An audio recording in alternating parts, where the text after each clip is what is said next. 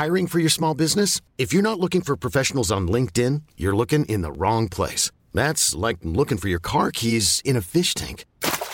LinkedIn helps you hire professionals you can't find anywhere else, even those who aren't actively searching for a new job but might be open to the perfect role. In a given month, over 70% of LinkedIn users don't even visit other leading job sites. So start looking in the right place. With LinkedIn, you can hire professionals like a professional. Post your free job on linkedin.com slash achieve today. J'ai senti un truc, je me suis demandé ce que c'était. Je, je viens de vivre un truc absolument dingue. Oyez, tas de bâtards Je vais chier sur la moquette. Il s'agit du flot de cast. Si vous aviez l'un, vous aviez l'autre, le vagin et le pénis. Flaubert. Adrien Méniel.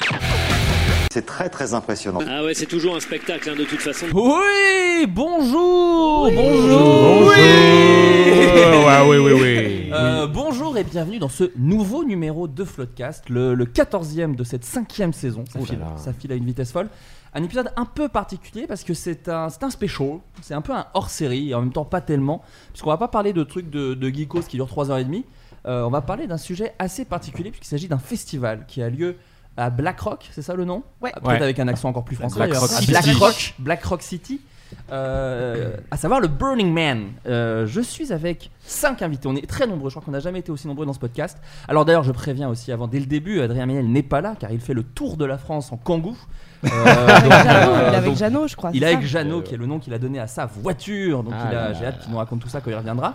Mais il reviendra, alors je crois pas à la prochaine, mais à celle d'après. Et ce serait bien qu'il revienne vite parce qu'on a des billets à vendre pour une soirée bientôt. Donc ce serait cool qu'il vienne faire un petit peu de promo partout. On en sait un peu plus sur cette soirée ou pas? Toujours pas, toujours pas, toujours pas. Mais la billetterie est dans 15 jours. Voilà. Enfin, je- à 15 jours si vous écoutez ce podcast le jour. un En peu comme le 2019, Fire Festival, c'est-à-dire que tu vas vendre des billets sans, sans qu'il y ait un a- événement. euh, on a Coolio qui vient, euh, on a Busta Rhymes.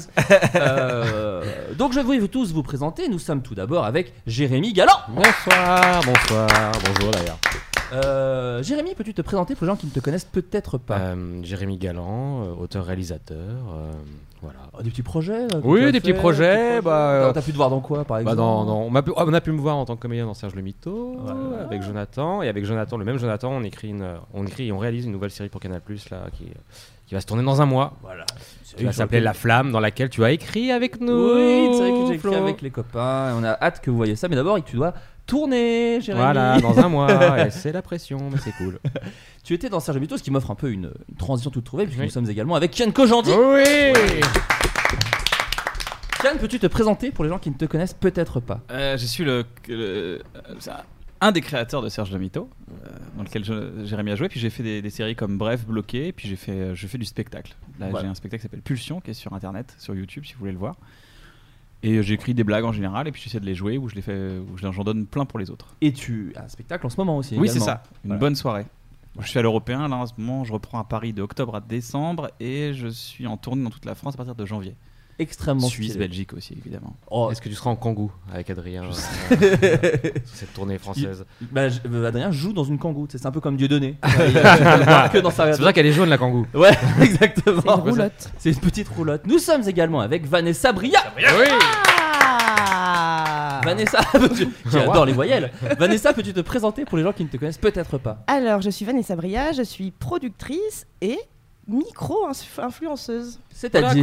Comment ça, produ- Comment ça, Ah, productrice Qui n'influence que des micros, que des marques de micros. La petite update des agences. Et oui, maintenant il y a la micro-influence. Donc euh, les Natou et consorts, euh, les gens qui ont des millions d'abonnés, euh, vraiment c'est la... ça C'est- sert à rien. Plus ou moins de la ringard, merde. c'est Ah, ringard. c'est- elle, est- elle est hyper ringarde, hein, je m'adresse à elle d'ailleurs parce qu'il y a une grosse bataille entre elle et moi en ce moment parce que moi j'ai 8000 euh, abonnés sur Instagram. Oh Autant dire que Natou ne pèse pas avec toi. Pas, pas beaucoup. Un et, petit euh, village d'Ardèche au final. J'ai dû refuser pour des raisons parce que je produis une nouvelle émission pour la rentrée sur Canal.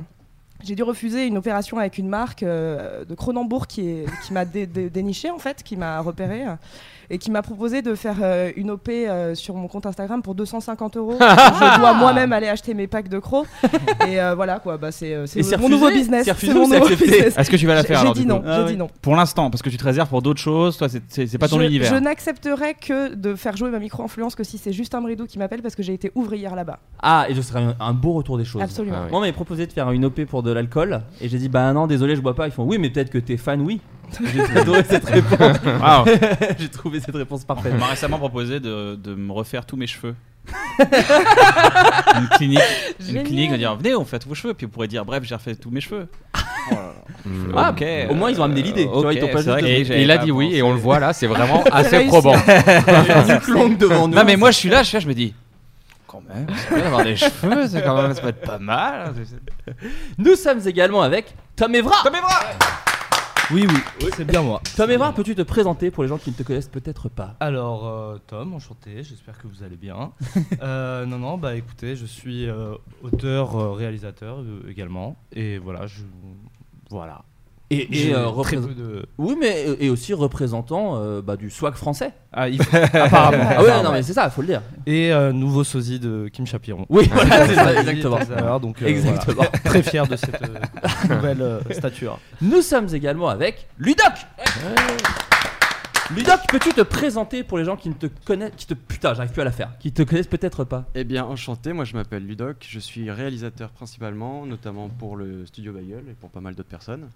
Et je suis le grand survivant du premier podcast. euh, Alors oui, effectivement, Eh parce qu'il faut le dire, en fait, on Faut avait, parler, oui, mais oui. on avait déjà euh, enregistré euh, un podcast sur le Burning Man avec d'ailleurs Natou et Mélo qu'on embrasse, qui ne, qui, ont- qui n'ont pas souhaité revenir euh, parce que je leur dois de l'argent, enfin une, une sombre histoire. Non, en fait, elles n'ont pas Aïe, voulu revenir euh, parce qu'en fait, justement, elles ont vu un. enfin, vous, vous pourrez nous en parler vous-même, mais un espèce de truc un peu mystique sur le fait que le fait d'en parler a disparu et donc elles trouvaient que c'était un peu peut-être la destinée au final. Car nous Mmh. avons brûlé ce podcast à la manière d'un bonhomme en bois géant.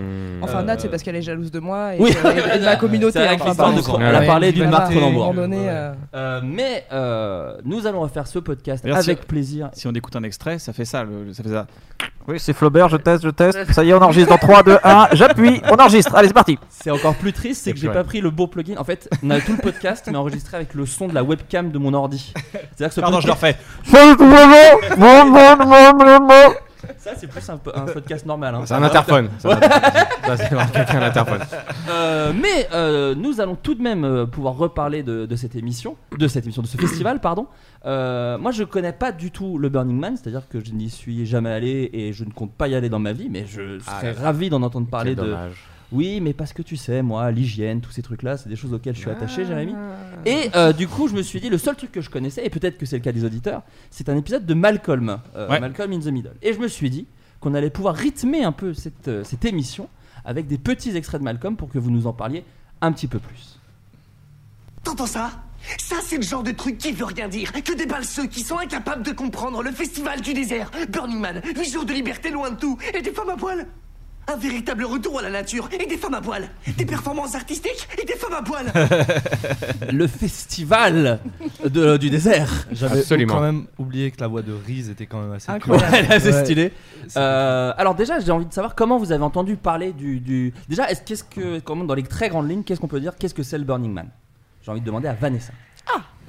Euh, alors, euh, le Burning Man, c'est un rassemblement. Alors, c'est pas un festival, comme le dit Riz, c'est Mm. pas le festival du désert. C'est un rassemblement communautaire euh, qui crée. Enfin, c'est en fait, c'est une communauté qui crée une ville éphémère à Black Rock City, donc qui est Black Rock, un désert dans le Nevada, euh, à 4 heures au nord de Reno, si je dis pas de la merde. Donc c'est au milieu de nulle part? Euh, c'est au milieu Ah de ouais, nulle part nulle part. Et qui sont basés sur euh, 10 principes en fait de vie, notamment euh, le zéro, euh, le leave no trace en fait, donc c'est euh, qu'il n'y ait pas de déchets, euh, l'autosuffisance, euh, la vie en communauté, le partage, euh, le non pas d'argent, pas de marque, pas de capitalisme en fait, euh, du Le coup, consentement. pas de commerce, le consentement absolument. Et qui est un peu venu euh, Et la liberté. avec le temps, le consentement. C'est-à-dire qu'il y a eu- Ah oui, il est peut-être Ouais. possible qu'il y a 30 ans, c'était La- la- un la- peu c'est plus marrant, l'année dernière, il y avait vraiment marqué le consentement partout, le consentement, le consentement. le consentement. Ouais, ouais, je pense oh, qu'il y a eu c'est- quelques soucis avant, que c'était pas encore une des règles du, du Non. Burning Man. Bon, on a rajouté ça, les gars. On s'est dit Voilà, c'était pas con. dit, ouais, pas- c'était pas. Euh, comment, comment, ça- en fait, euh, comment, comment vous avez entendu parler déjà de ce truc, Jérémy? Euh, par des potes qui étaient allés plusieurs fois euh, dans le temps. Dans le temps, c'est-à-dire qu'ils avaient une machine à voyager dans le temps. Non, euh, en fait, j'en ai jamais, j'avais jamais vraiment vu d'image ou truc parce qu'effectivement, euh, avant Internet, euh, à l'époque où où je vivais. Non, non, mais en fait, il y avait, je, je, m'étais jamais vraiment intéressé à ce truc-là, et puis au final. une espèce de d'envie un peu de, de, de, de recherche d'ego et de enfin pas d'ego mais de destruction d'ego et de trucs et j'étais dans une période un peu mé- méditation et puis prise de substances et plein de choses plein de choses et, euh, et en fait je me suis dit putain euh, euh, il y a ce festival où pendant 8 jours, tu es coupé tout. Enfin, coupé tout et en même temps très intensément dans quelque chose, mais qui a rien à voir avec la, vie de tous les jours. Et, une forte envie de, voilà, d'aller chambouler un peu mon quotidien et ma vie là-dedans. Quoi. Enfin, on y, je suis allé avec un pote qui s'appelle euh, Arthur Perrier-Pilu, qu'on embrasse. embrasse. Ah oui. Et, euh, Ah, c'est très et c'est vrai qu'on s'est chauffé tous les deux à deux moments de nos vies où on avait, euh, je pense, besoin d'aller voir autre chose et de. Et on s'est dit, putain, mais il y a ce festival, il y a Burning Man, tout le monde nous en parle, ça va chambé, ça va chambé, ça va chambé. Et en fait, surtout, on nous a vachement vendu le truc en disant, mais. Parce que j'y allais vachement reculons. Enfin, l'idée me, me, me rebutait au début parce que je pensais que c'était que de la teuf vraiment pendant, pendant 8 jours. euh, boîte de nuit, techno. euh, Mais c'est l'image un peu aussi que- Voilà, que ça et en fait, et au euh. final, pas du tout. On nous a, on l'a vachement vendu. Mais non, vous allez voir, en fait, toute la journée, c'est que des expériences un peu folles. Et comme j'étais un peu dans mon délire, euh, effectivement, euh, euh, psychédélique plus euh, méditation, plus plein de trucs, je me suis dit, allez, allez, voilà. Euh, tout On s'est chauffé. mais j'ai l'impression que c'est un peu le cas de, de tout le monde, euh, ou c'est peut-être juste pour le délire, ou vous vous êtes dit non, non, j'y vais avec une espèce de but que ça m'apporte quelque chose dans ma vie. Ah, moi, c'est un accident. C'est une, c'était ma meuf euh, de l'époque qui m'a dit euh, J'ai une place en plus. Ah oui, d'accord. Tu veux venir? Et j'ai, j'ai dû, j'ai dû réfléchir pendant deux mois alors que tout le monde s'arrache des places dans tous les sens. Donc, tu vois, genre, ouais, mais attends, je sais pas en fait, je sais pas trop. Puis après, j'ai fait Bon, allez, on y va, tout ça. Mais j'ai- je suis un peu comme toi, moi, je suis un peu, j'ai un peu l'hygiène, tout ça. J'ai peur de me retrouver dans le Ouais, ça- désert. ça- et ça tout. effraie un peu, hein, sur le- sur Bah le ouais, papier. mais en fait, euh, c'est méga propre en fait. non, mais sans déconner, c'est, Ouais. t'es- tu fais, euh, t'as même, t'apprends énormément, t'en ressens énormément grandi, t'apprends à, à gérer l'eau, à gérer ton, ton, ton hygiène. à- c'est hyper, euh, c'est hyper formateur le, le- le- le Burning Man. Mais Comme- justement, on- pour les gens qui savent pas trop, c'est que t'as, par exemple, t'as- t'as un accès à l'eau, t'arrives. Il y a plein de gens qui se projettent, ils m'ont posé des questions, ils m'ont dit euh, que- comment on peut faire, c'est quoi là-bas en fait? Quand tu arrives, Mm. tu peux choisir un campement, c'est-à-dire des gens qui ont déjà établi un campement, mais, mais de l'eau, dans des grandes citernes d'eau euh, pour boire et des citernes d'eau pour, euh, pour laver un peu la vaisselle, les trucs comme ça et tout, qui ont mis d'ailleurs une cuisine à disposition. Toi, c'est une sorte de campement. Tu viens, tu payes un peu le campement et tu as accès à ça. Tu mets ta tente. Et, euh, et, et je sais que par exemple, tu n'as pas le droit de mettre de l'eau par terre. Par exemple, tu n'as pas le droit de te laver les mains et euh, laisser l'eau par terre. En fait, tu ne fais pas couler une bouteille parce qu'on ne veut pas que ça laisse des traces. Ouais. Je crois que c'est dans un lac, c'est dans un lac desséché en fait Ouais, le Burning ça, Man. Et ça. du coup, si tu mets de l'eau, ça fait des craquements énormes. C'est horrible, ça, ça, ça sèche complètement la terre. Avec le truc justement du consentement, il y a tout le temps leave no trace, leave no trace. euh, Ouais, ouais. laissez aucune trace sur le- sur le Mais même tes quoi. cendres de clope, euh, au-delà du mégot, c'est même les cendres, tu les mets dans Ouais. ton porta- euh, cendrier portatif. quoi. Et en, et en fait, il y a y, même un, un- Je sais plus comment il s'appelle ce groupe, mais il y a un groupe qui, effectivement, après le Burning Man, et c'est des gens du Burning Man qui vérifient effectivement. Ce sont le- des bénévoles. Ouais. Des Ah, bénévoles qui vérifient l'endroit et qui check up. Ils ont une carte de là où, c'était- où ça a été le plus pollué, etc. etc. et les campements qui sont euh, en général liés à, la- à des endroits qui ont été vraiment pollués, où ils ont laissé de la mer, etc. Ils sont interdits de Burning Man. Genre, là, il y a Ah plein ouais. de campements qui ont été interdits cette année euh, Ah ouais. parce qu'ils ont laissé. non, et souvent, c'est les campements genre de- qu'on appelle les campements de, De- de riches, là Ah, où ils sont. Les, les- voilà, les Ouais. Conarland qui ont laissé Ouais, des, traces. Et il y a, y a eu, il y a eu quatre, quatre énormes campements qui ont été, euh, mais vraiment genre des campements historiques énormes qui ont été interdits de Burning Man euh, euh, cette année à cause de ça, quoi. Et parce qu'aussi cultiver aussi l'Instagram euh, culture du, du Burning Man, que- qui est un peu anti Burning Man, quoi. Le côté aller juste à Burning Man pour faire des photos Mais Instagram. ça, on parlera un peu de l'esprit euh, l'esprit Burning Man, mais avant de. de- de- Mais pour te de dire, je- alors, je- dis-moi, excuse-moi, excuse-moi. c'est juste le côté, euh, t'as pas de douche, t'as rien. Du coup, euh, moi, je me suis pas lavé pendant une semaine. J'ai juste j'avais quelques lingettes euh, histoire Ouais. de rafraîchir un peu les, les zones à risque. Les les Les zones à risque, les- les- sous-entend La la salle des les couilles. Euh, parce qu'il est quand même dans le désert, mais en fait, la euh, couronne du gland pour on est assez fromage de bite. on est assez propre. Donc, on est assez propre en fait. En fait, t'as toujours une couche de, de calcaire autour de sur ta peau. Tout le monde est tout le monde est dans le même état, quoi. Donc euh, euh, il y a, il y a pas vraiment de saleté. J'ai jamais eu, Ouais. j'ai jamais senti la transpi chez un Non, gars. ça, ouais. Tu vois, tout le monde se prend dans les bras en permanence. Pourtant, tu vois, tu pourrais genre c'est moite et tout. Pas du tout. Il y a quand même une ambiance assez euh, sèche. Ouais, l'air Ouais. est très sec et du coup, pendant- même pendant une semaine, tu te laves pas. Enfin, par exemple, les Et c'est cheveux, pas grave. les cheveux gras. voilà, tu en fait, finis par t'en foutre. Et tu t'en fous, les tu t'en fous complètement, tu t'en fous complètement, et en fait c'est juste, euh, il y a des toilettes qui sont euh, très très très très très souvent euh, euh, nettoyées, c'est-à-dire que t'as- des toilettes publiques. Euh, elles sont assez cool, elles sont bien faites. Je trouve qu'elles sont, tu vois, si tu vas vers 2h du matin, tu ouvres la porte, tu fais ah Ah ouais. Ah C'est-à-dire qu'il y en a qui, qui redécorent même les toilettes avec des néons, des trucs. Ouais, Ouais, des des mecs qui s'amusent, euh, par contre, il y en a qui redécorent vraiment avec de la merde. Vraiment. Il y a des- une substance qui est vraiment. non, mais il y, a- c'est- il y a un mec qui est sorti des toilettes et il a- pendant qu'il était dans les toilettes, il y a un mec qui avait mis un tapis rouge avec des meufs qui sortaient. Et le mec est sorti, les gens étaient là, ouais, ouais, quoi. Non, mais t'as même des gels hydroalcooliques pour te laver les mains juste après. Peut-être, il y, a- y a vraiment pas l'espace aux germes non plus, quoi. C'est vraiment pas un espace où je me suis dit, putain, c'est vraiment dégueulasse, quoi. Les, les vaisselles, t'as des bacs à vaisselle avec de la, un peu de javel dedans pour vraiment nettoyer les microbes. Franchement, j'ai pas senti, moi qui suis un peu à cheval là-dessus, c'est au contraire, je me suis senti assez libre. Ouais. Et ça m'a même enlevé mon délire un peu psychorigide là-dessus.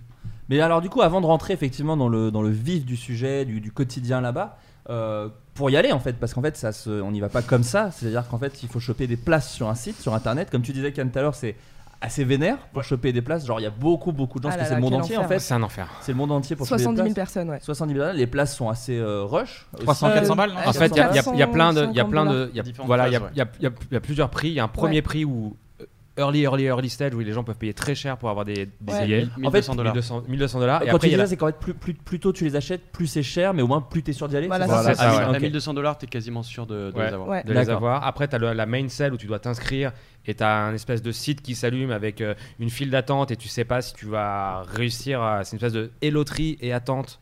Ouais. Tu sais pas si tu vas avoir des places. Et puis, Ouais, t'as- très américain ça et pour le puis coup. tu refresh, et puis tu as ton wifi qui déconne. Avec et puis c'est On a tous bugué. Moi j'ai Ouais, bugué cette année, je voulais retourner, Ouais. j'ai bugué. Ça, a bugué. Tout le monde. C'est une cata, c'est une vraie cata, et au final, force, bah, t'as pas de place, donc tout de suite tu vas sur les sites de, de- de revente pour voir les, des, des places. euh, Ticket soit pour les embrasses. Et puis des connards qui les vendent 25 fois le prix parfois, c'est insupportable. Bien sûr. et euh, donc là il y a ça, et après il y a une autre, il y a une autre main cell. Euh, Euh, Euh, c'est- Début juillet, il y en a une autre à 200 Ouais, dollars. c'est Ouais, ça, qui sont moins cher. ouais. galère, Mais il faut que tu euh, prouves, faut que tu te ouais, prouves voilà. que t'as pas de taf. euh, Il C'est y avait ça. un truc, c'est plus vraiment pour les, les ricains, un truc comme, enfin ils ont Ouais. un machin, enfin un truc comme ça. Et après, maintenant il y a un re- ils ont inventé cette année un système de revente au sein du Burning Man où effectivement pour éviter les Ouais. les prix Les qui reventes partent, euh, les reventes ouais. à, à Ouais. 1100 balles. Mais il y a quand même des gens qui vendent des. euh, Là je regardais parce que moi j'ai moi j'ai un ticket pour cette année que j'ai pas réussi, enfin que j'ai pas, c'est pas, enfin je l'ai revendu au final, mais je l'ai je l'ai revendu au prix de au prix de la main sale à quelqu'un qui était qui était déjà à Reno au dernier moment parce que je pouvais pas y aller parce que je suis rentré à Paris euh, pour la prépa euh, de notre super de série. Et euh, mais ouais, c'est une, c'est une, euh, ouais, c'est ils, ils essaient de plus de plus en plus d'éviter la, la revente un peu. euh, Ouais. Oui, parce que ça peu, se veut un petit peu contre tous ces trucs-là. Ah bah, Bah t'es- ouais, pas censé faire du commerce dessus, donc Non, les gens qui le vendent le double, c'est complètement pas dans l'esprit du Bah, truc, Après, il y, a des- camps VIP euh, à des places euh, où tu fais rien du tout et tu viens et c'est peut-être 10 000 euros la semaine. Ouais, T'arrives en jet, Ouais. t'arrives en jet. Non mais il y a une piste, petit- il y a une piste petit d'avion. aéroport à côté. Ah ouais Ah oui, tu peux venir gratos au Burning Man si t'arrives en, en para- parachute. Mais il faut que tu prouves que t'aies fait 80 sauts ou un truc, un truc dans le genre pour ils veulent éviter qu'il y ait des mecs qui. Il y a Elon Musk qui arrive comme ça. non mais, c'est vrai, le gars qui a la traversé journée, la Manche dans là, les. Simpsons. T'as Zapata avec la Non, non, mais mitraillette. toute, toute la journée, tu vois des mecs arriver en parachute en slip. Ils sont là avec leur sac à Ça, dos j'adore, et ça. ouais. Mais euh, Ludoc, par exemple, quand est-ce que quand, on- quand vous arrivez là-bas, parce que moi j'ai vu des photos assez impressionnantes où tu as des files d'attente de 6 ans à peu près. Euh, comment ça se passe quand, quand, quand on arrive dans le désert? En gros, on arrive le dimanche puisque c'est du dimanche au dimanche, Dimanche. soir. je- C'est je pendant, crois. oui, c'est la dernière semaine des vacances chez les Ricains, je crois. C'est un truc Ouais. ça. Et en fait, euh, en général, tous les gens arrivent en journée et il peut y avoir entre euh, nous, je sais plus On combien a on a fait eu. 4 heures, nous. Nous, on a fait 4 heures parce qu'on est arrivé mine de rien assez tôt, enfin Ouais. comparé aux autres. Mais Oui, ça va, il y 4 a, des, heures. il y a des années où tu peux attendre assez. euh, En vérité. 10-12 heures. Ah non, c'est quand même un peu un enfer. Nous, on racontera avec Tom, euh, on a mis vraiment Ouais, voilà. 48 heures pour On est vraiment Ah ouais, on a, Ah ouais. on est vraiment On a sur un système de dessèchement. en fait. Nous, donc, euh, voilà. En fait, en plus de ça, ça dépend si tu vas en, Vraiment. en- en camping-car, parce que forcément, tu, tu peux avoir. Le... Nous, avec Arthur, on avait, pris, on avait loué un camping-car, enfin un, un RV, qui est euh, bon, forcément qui est à 7 fois le prix d'une location de RV habituelle, parce que, mais vraiment à 5 états à la ronde, tous les, tout, tout le monde qui loue des camping-cars à ce moment-là, c'est pour aller au, Ouais. c'est pour aller au oui, Burning Man. Il y en a certains qui interdisent aussi, qui veulent pas que. Ouais, que, bah Ouais. parce que Tu les parce que tu les ra- tu payes une le caution de, de peu, 2000 de plus Ouais, parce c'est que ça. voilà, c'est ça. dit bah le désert en fait tu les rends limite plus propres que quand tu les avais loués mais bon voilà donc euh, forcément et nous on avait loué le, le RV à, à Vegas donc c'est 10 heures de route pour aller jusqu'à jusqu'à Black Rock City et après on a attendu 12 heures Ah. Quasiment au point mort pour pouvoir rentrer dans le Burning Ouais. Man En plein, en plein en- cagnard en voilà, général. arriver à minuit, donc la nuit, genre 6h du matin, genre pas pouvoir dormir parce que t'es obligé d'être quand même éveillé pour avancer, Avancer à chaque un fois de petit peu, 2-3 ouais. mètres. Et parce qu'il y avait une tempête de sable. connard Parce qu'il y avait le premier jour, il y avait une tempête, il y avait une tempête de dust. Et vraiment, on voyait Ouais. rien à plus d'un mètre, quoi. Ah oui, tu sais pas où tu te gardes, t'as la surprise au réveil en fait. Ah ouais, tout, tout Ce que était. nous, on n'a euh, pas eu pour le Ah, on dit Ah ouais, Hidalgo, ouais, on dit Hidalgo, mais tu vois. Euh, Bah, Il y a une astuce par contre, moi j'ai pas vécu ça du tout. doublé. Ah Genre, oui, vois, t'as- Comment t'as oui, oui, Moi j'ai quand j'ai un campement, j'étais j'avais comme je disais, j'ai payé un campement pour y accéder, un pour avoir de l'eau euh, potable, pour pas me soucier de l'eau. Euh, C'était euh, 200 200 euros le- l'accès au camp, tu vois, donc euh, pour la semaine. Mais euh, tu peux te proposer en tant que volontaire pour monter le camp. Ouais. Et donc là, tu n'arrives pas le dimanche, tu peux arriver le vendredi. Et donc tu arrives et après pendant euh, 24 heures, tu, tu, tu montes des tentes, euh, tu t'aides à, à mettre les- la citerne, les trucs comme ça. Donc euh, puis c'est pas énorme en fait, on n'a pas aidé non plus toute la vie, mais on était là, on était dispo. S'ils avaient besoin de monter quelque chose, on était dispo pour les aider. Et en fait, tu fais, j'ai fait une heure de queue moi. Ah oui, d'accord, ouais. C'était plutôt cool, donc c'est un bon plan. Donc t'as vu la ville se monter euh, Ouais, dès le j'ai vu vendredi, les gens ça, ça doit être impressionnant. ouais, ouais. Ça, ça doit Je suis réveillé le matin avec 1500 voitures ah, mais autour ça de qui est moi. ouf en fait. Je suis, What? J'ai pas vu arriver. Un mec, un mec dans ton lit Bah oui, bah bah ça me du mal. Hein. oh pardon, oh pardon. Ah, c'est la tempête de sable, j'avais pas vu, j'ai pas vu. Je suis désolé. Bah, quand même dans mon cul là, ouais. Ouais, bah, ah, ah oui, ah oui, Faut protéger. Hein. Euh, vous, avez galéré à rentrer du coup euh, ah, bah, Nous, on a, on a toute une backstory euh, derrière. Bah, je t'en supplie, raconte-nous. Bah, je te laisse commencer. en fait, nous, alors, Ludoc, Nat, Mello, Quentin, ils sont partis avant nous, en fait, ils ont fait un road trip dans le Nevada. Et Tom et moi, en fait, on bossait avant. Donc, nous, moi, je me lançais dans la, dans la saison 1 de Crac Crac. Donc, j'avais pas le temps de partir trois semaines avec eux. Donc, Tom, on y va dernier moment, on prend un avion juste pour ça. Donc on arrive à Los Angeles, on récupère un des vannes. Tous les deux, ce soir, on part, on prend l'avion le matin. La nuit, on dort pas parce qu'on fait des nocturnes pour boucler nos tafs on dort pas, on prend l'avion, un, e- un EasyJet euh, long courrier, je sais pas si vous avez déjà fait ça. c'est- XL Airways ou en Ah oui, bah c'est pas de Airways. C'est de- c'est une catastrophe. XLR West, de l'eau rentre dans l'avion. C'est-à-dire que nous, t'arrives, en fait, nous, avec, avec ma meuf, on, a, on est grand, donc on se dit, non, on va prendre des places vers, euh, vers la, comment dire, la, sortie, Ouais, euh, parce que comme ça, t'as pas le siège devant, t'as de la place pour les jambes, et en fait, on voit vraiment de l'eau rentrer par la porte. Moi, j'avais pas de ceinture de sécurité. Moi, j'ai dû, faire copilote pendant 3 heures. L'hôtesse de l'air était une poule avec un gilet. C'est marrant, ouais. Mais du coup, on arrive à Los Angeles, on récupère donc le deuxième. Euh, pas, c'était pas un Arvin ou c'était un, une espèce de trafic avec un pop-up toit, je sais plus comment ça s'appelle là. Bah, la bagnole de Méniel, quoi, grosso Ouais, voilà. Et, là, là, on est samedi soir. Et on est samedi soir. Et on récupère le truc. Et je dis à Tom, on doit rejoindre. Eux, ils étaient déjà à Reno, donc c'est à 12 heures de route minimum. Je dis soit on continue en sans, en, en dormir, mais au moins on les rejoint et on va tous ensemble à Black Rock City. Sinon, se retrouver là-bas, vu qu'il n'y a pas de réseau, ça va être l'enfer. Donc vas-y, on y va, on dort pas et on conduit, quoi. Mais en fait, c'est hyper dangereux. On a bu du Red Bull et du café. Moi, je bois jamais de Red Bull et tout, parce que c'est impossible. Et là, on en a bu toute la nuit. On a vraiment conduit non-stop et on a on s'est un peu endormi sur la route. Ouais, c'est ça. En fait, c'est, je pense, un des moments les plus dangereux de ma vie. on était tous les deux. Et surtout, il y a ce moment un peu cauchemardesque où, euh, en fait, pour pas s'endormir, parce qu'en fait, on était jetlagué, fatigué du taf, etc.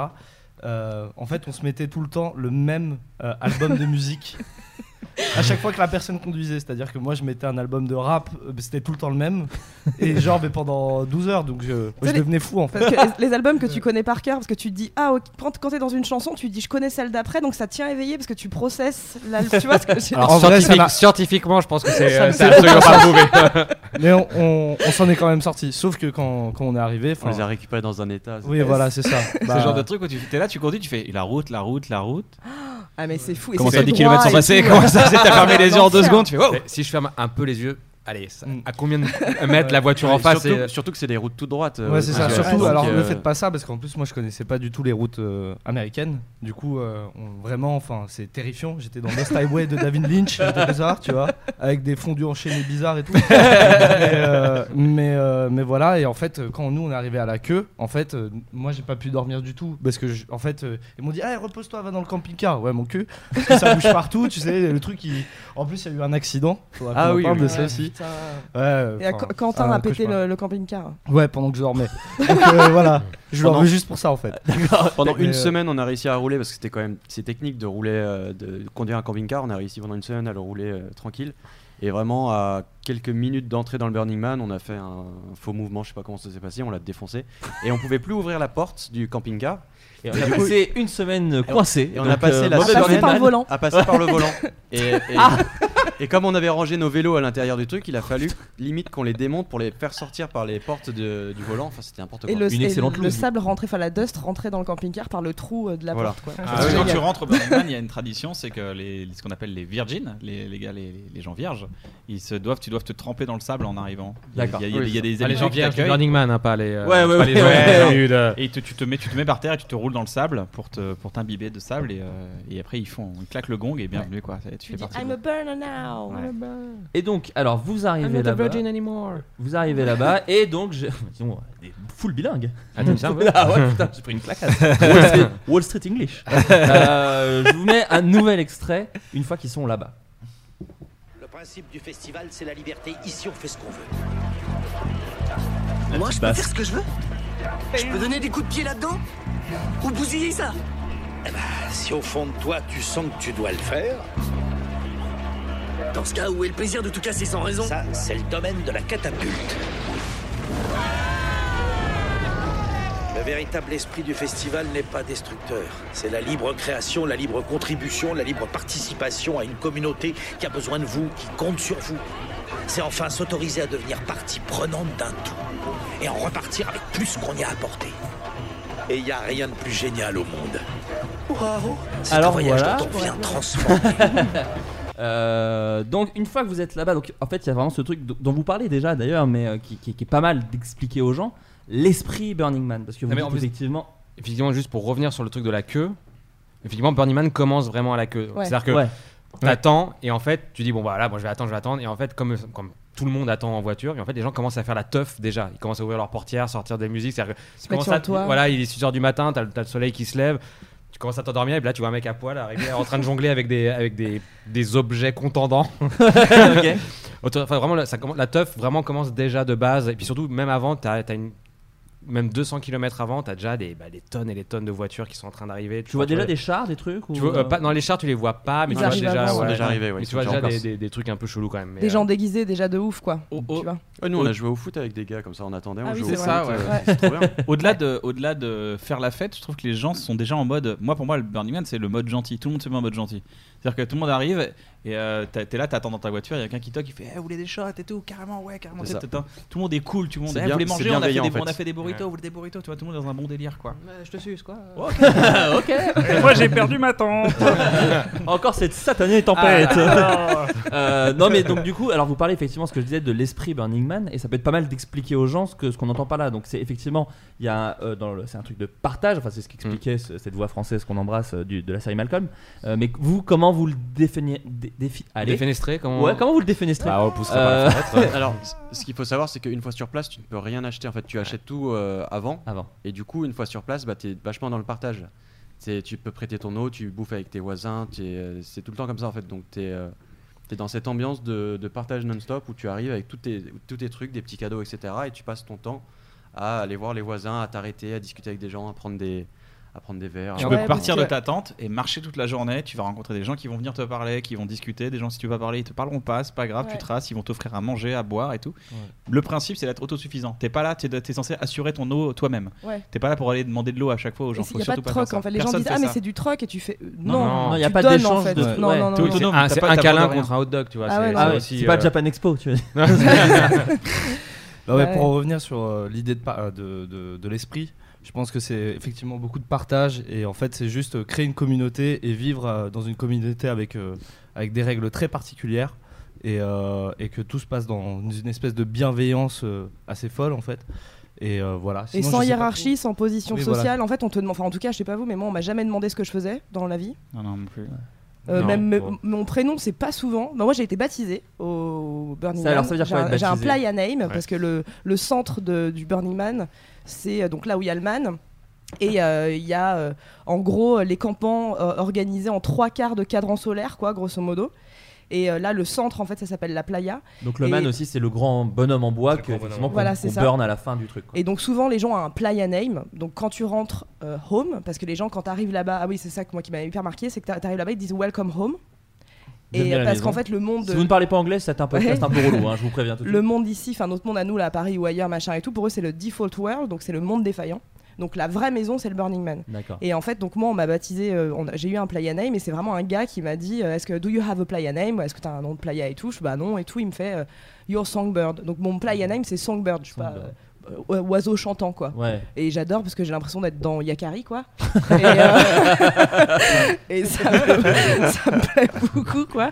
Mais euh, mais ouais, ouais, en gros, c'est pas de hiérarchie, pas de position sociale. euh, pas- on te demande pas grand chose, on te demande juste comment tu te sens par contre. Ouais. Tout Ouais. le temps. Genre, est-ce que c'est pas ça va, c'est comment tu te sens, t'as besoin de quelque chose. Tu vois, c'est fou quoi. Et y a- non. qu'il- Ouais. Vas-y. Qui parlait? Bonsoir. Ok. Euh, euh, Il y a aussi un truc autour de la, de la rencontre. euh, et, et, euh, En fait, le truc aussi, c'est que donc en fait, le- ce truc de partage, par exemple les camps, euh, si tu veux, euh, N'ont jamais existé. Quoi, voilà. Jérémy Jérémy non, je me désolidarise Trop loin. totalement. Je vais bouger, moi je me casse. Ah, il y a des écrits qui. Non, non, Oui, vas-y, il y a pardon. des vidéos YouTube où quand même des- on se pose des questions. Euh, non mais dans ce truc de partage en fait par exemple les pourquoi il y a des enfin il y a des camps en fait donc tu peux arriver euh, seul euh, à deux à trois hein, mais effectivement quand vous quand t'es une grande grande bande de potes genre vous êtes 25 30 t'es obligé de demander au, au Burning Man un emplacement pour faire un camp et donc la règle c'est donc pas de souci mais vous devez avoir un thème donc le camp doit avoir un thème en général et vous devez faire quelque chose pour la communauté. Et en général, c'est comme ça qu'il y a ces trucs un peu voilà de- et de rencontres. C'est par exemple, il y a des thèmes, bah ils vont faire euh, ils vont faire bah, ils vont faire 200 hot dogs par jour euh, pour les gens qui euh, Dès qu'il pour a les hot gens, dog bah, à 16h. D'accord. Voilà. 16h, les mecs ils ouvrent les fours, enfin ils ouvrent les grilles, et, ils font des, et tu passes avec ton vélo, tu t'arrêtes, tu prends un hot dog et tu, tu traces, et ils sont contents. ils Et après, il chose. y a, c'est ça, il y a- et en fait, y a- et ça dans toutes les thématiques de, de vie en fait, c'est-à-dire que t'as- tu reçois, en fait, quand tu arrives dans le Burning Man, tu reçois un guide avec à peu près toutes les, euh, tous les camps existants et toutes les, euh, toutes les activités que proposent ces camps. Et en fait, ce, qui, ce qui est assez ouf, c'est qu'en fait, c'est là où je me suis dit, ah putain, en fait, Burning Man, c'est ça, c'est pas du tout la teuf. C'est qu'en fait, toute la journée, tu passes ton temps d'aller d'un camp à un autre camp pour aller faire une activité proposée par le camp. Par exemple, genre à 10h du matin, tu vas aller voir un TED Talk Ouais. euh, du plus gros astrophysicien euh, californien, gros de, de poids et de, Et de- ouais, et de talent. Euh, parler des trous noirs pendant une heure. Juste après, tu vas apprendre à lancer des couteaux avec un camp de circassien. Après, tu vas apprendre Après, à on avait fait un truc, c'était les- on avait fait un truc avec Jérémy, c'était vu qu'on est en plein désert, il fait quand même vite 40 degrés. C'était euh, masque glacé à Ouais, des masques gla- c'était fou. C'est un mec, il a un freezer en plein désert. Tu vas le voir, il, il ouvre son gros freezer, il prend une serviette complètement gelée. Et il fait installez-vous, l'eucalyptus t'es pas, t'es pas allergique? Tu t'allonges comme ça, tu fermes les yeux, il te met la serviette sur le visage et la sensation elle est juste Tu magique. fais, Ah si, en fait, je suis allergique maintenant il te masse et il te fait un petit massage. Dis repose-toi, tranquille, tu veux un verre d'eau, vas-y, t'inquiète, détends-toi. C'est juste ça. Son truc tous les jours, lui, il fait des masques glacés pour les gens. C'est son, c'est son don à la communauté. Après, tu vas dans un camp euh, de Chinois qui te font des dim sum euh, à bouffer le midi. Après, Ouais. tu vas apprendre à faire du bondage. Après, tu vas euh, aller voir une pièce de Shakespeare euh, jouer au plein milieu de la playa où les mecs te donnent des pages et tu peux aller, euh, tu vois, avec jouer eux. avec et puis- Après, tu vas te faire imprimer la bite. Ah, ben ça, faut que je raconte. c'est Ah, bah, très marrant, ça. Après, le, le... Ça, c'est très marrant, ça, j'aimerais- Rémi, raconte-nous la- la Ah, mais la bite. Ah, mais vraiment, le truc, c'est que j'y allais un peu, enfin, j'y pas- j'y allais pas à reculons. Non, à- à non, Burning non, Man. moi, t'étais clairement en avancée, t'es avancé. Non, bah, avant d'arriver à, à, à- à Burning Man, je me suis dit putain, putain, là je m'en. C'est quand même c'est 8 jours quoi. Tu dis, je, là Ouais. je pars 8 jours, Ouais, tout le monde- tout le monde sans peur. réseau, sans thune, sans truc. Je suis dans, je- dans un moment dans ma vie où j'étais, ah, parce que j'ai vraiment envie d'aller faire la teuf et là. Où j'allais un peu reculer. Et effectivement, en fait, Burning Man te prend très vite. Et en fait, tout de suite, tu fais, bah, enfin, t'es obligé d'accepter le. le, le dé- effectivement, c'est-à-dire je suis arrivé au Burning Man et même pas une heure après, j'étais allongé sur une table dans un camp gay. Oui, il y a un quart- une sorte de quartier gay. D'accord. Où ils, sont, ils étaient full à Walp avec des, des, euh, des piercings dans la table et tout. Et moi j'étais à Walp, ils étaient en train de m'imprimer la bite à l'encre. dans un art soi-disant ancestral japonais où ils t'impriment où ils t'impriment les parties génitales à la, à la à l'encre de jean quoi mais j'étais Ouais. j'étais nu euh, c'est-à-dire que je me serais jamais mis à poil euh, Il mais fait un Burning- parchemin ouais, un parchemin avec ta, avec ta- j'ai une photo où j'ai euh, euh, ma bite en, génial. J'ai eu la en chance de encre, la voir, en encre, euh. euh, Moi j'ai en loupé le concours de Camelto, je suis dégoûté. Ah. Mais par contre, je suis diplômée de twerk niveau 1. Bah, ça, Sur un camp, c'était le camp du Il y a- twerk et je suis si vous voulez voir la ce- de, si vous voulez voir la tub de Jérémy, il y a JR qui l'expose à. vous, pouvez aller, ah vous pouvez aller là- vous pouvez aller voir ça. Non, mais il y avait un camp, c'était incroyable. C'était. Euh, alors, eux, lorsqu'ils apportaient, ils avaient juste un petit campement, ils avaient des bonbons, une brochette de bonbons. Et t'allais les voir, et c'était. Euh, tu montrais, ta, tu Ouais, montrais ton euh, sexe, c'est et ils genital- t'applaudissaient. Ouais, c'est ça, c'est ge- genital appreciation. C'est ça. Et genre, fallait que tu montes ta tub ou ta, ta chatte. Tu montes ta table et les gens font t'applaudissaient, ouais, ils donnaient- ils donnaient- ouais, tu un jus de pomme, super, tiens. Mais c'était trop encourageant, genre salut. Waouh, super. Alors effectivement, il y a, tu vois, il y a tous ces trucs hyper genre euh, drôles et tout, mais aussi il y a des trucs hyper deep. Ah genre, euh, ouais, ouais, il y a des trucs euh, de secte, machin. Bah toi t'as été baptisé aussi. J'ai été baptisé, c'était. euh, Électro-transcendantal. Et ouais, techno- non, voilà, par l'église de Technotranscendance. C'était assez fort. Mais Ça, euh, ça- ça consiste en quoi la- En fait, tu y vas et il y a un dieu cybernétique qui arrive. en fait, c'est une voix off. Je sais pas comment ils l'ont fait via un système de, de poulies ou je sais pas Et trop. d'Amazon, euh, Ouais, c'est ça. ouais. Mais euh, en fait, tu rentres dans, dans, dans, dans une salle avec plein de miroirs et il y, a un- il y a ce mec qui te pose plein de questions. Il te dit Regarde-toi dans les yeux, regarde-toi dans les yeux. C'est très bizarre. Et en fait, quand tu sors, il y a vraiment trois mecs qui sont habillés pareil et qui te font euh, un récital et ils disent Maintenant, tu es, euh, tu es devenu euh, euh, la technotranscendance ou quelque chose comme ça. Je sais plus trop. En fait, j'ai voulu rire.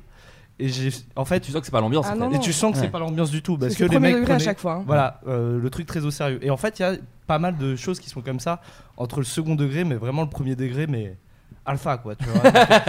Des fois, tu sais, tu, tu... là, je pense que on- tout le monde le sait, mais tu vois, par exemple, il y a aussi un temple Nicolas Cage Ah ouais, putain, Nicolas c'est Cage. Ah ouais, qui, est- qui est- génial. qui est très renommé ça d'ailleurs le temps de Nicolas Cage du Doc. Tu peux On nous a fait expliquer un peu en cours quoi ça Nicolas consiste Cage où il y a Vas-y. plein plein de photos de Nicolas Cage. Il y a, il y a un mec qui te, qui prend un spray et qui te balance de l'eau et qui dit c'est les gouttes de Nicolas Cage. T'as un temple avec euh, une, une petite bougie avec le portrait de Nicolas Cage. Enfin après tu fais du coloriage sur des. Enfin c'est improbable. Et tu C'est récites une prière hyper premier degré. euh, Oui voilà. Et- ouais. Et c'est ça. Tout le monde est premier degré. et C'est ça qui Ouais. est trop drôle en fait. C'est- Il y a, c'est- il y a- il y a un tellement campement qui est cool. formidable, c'était euh, tu, tu viens et tu peux, il te donne du papier, un stylo, les cr- crayons, et tu t'écris une lettre à toi et tu dis dans combien de temps il te la renvoie. Ouais, et donc putain. tu t'écris un mot à toi dans 10 ans, 20 ans, tu mets une Et ben- adresse, une adresse mail en supplément, comme ça ils peuvent te l'envoyer par mail si jamais t'as changé Arthur a d'adresse. reçu sa lettre euh, qu'il a fait pour son lui de un an là. Il l'a reçu genre avant-hier, un truc comme ça. Ah putain. Et donc tu fais ça, et, en fait c'est totalement gratuit. Il y a pas de, il y a pas de, tu donnes rien, t'as rien y à a faire. jamais d'argent, rien. ouais. Ouais, c'est ça. Tu viens, il est 16h et t'écris ton truc. Après, il y a vraiment des camps très chelous aussi. euh, Il y a effectivement des camps un peu. Parce que c'est un peu aussi la légende un peu de Burning Man, c'est que c'est un festival très cul.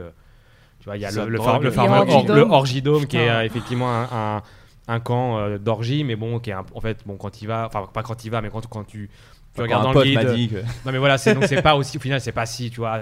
Moi je pensais que vraiment il allait y avoir des partout partout mais en fait C'est pas vrai, c'est pas, ouais, c'est c'est pas, pas vrai, c'est pas du tout ça. Il y a, Mais- des, il y a- il y a- il y a mais- des thématiques dans tous les sens. Pour te dire à quel point quand même il y a des trucs choux, c'est qu'il y avait un, un, un camp gay qui s'appelle euh, Vous voulez dire que c'est chelou l'homosexualité, euh, Non, mais non, non, pas d'accord. Mais qui faisait un, un, un, un event qui s'appelait Guacamole Ass.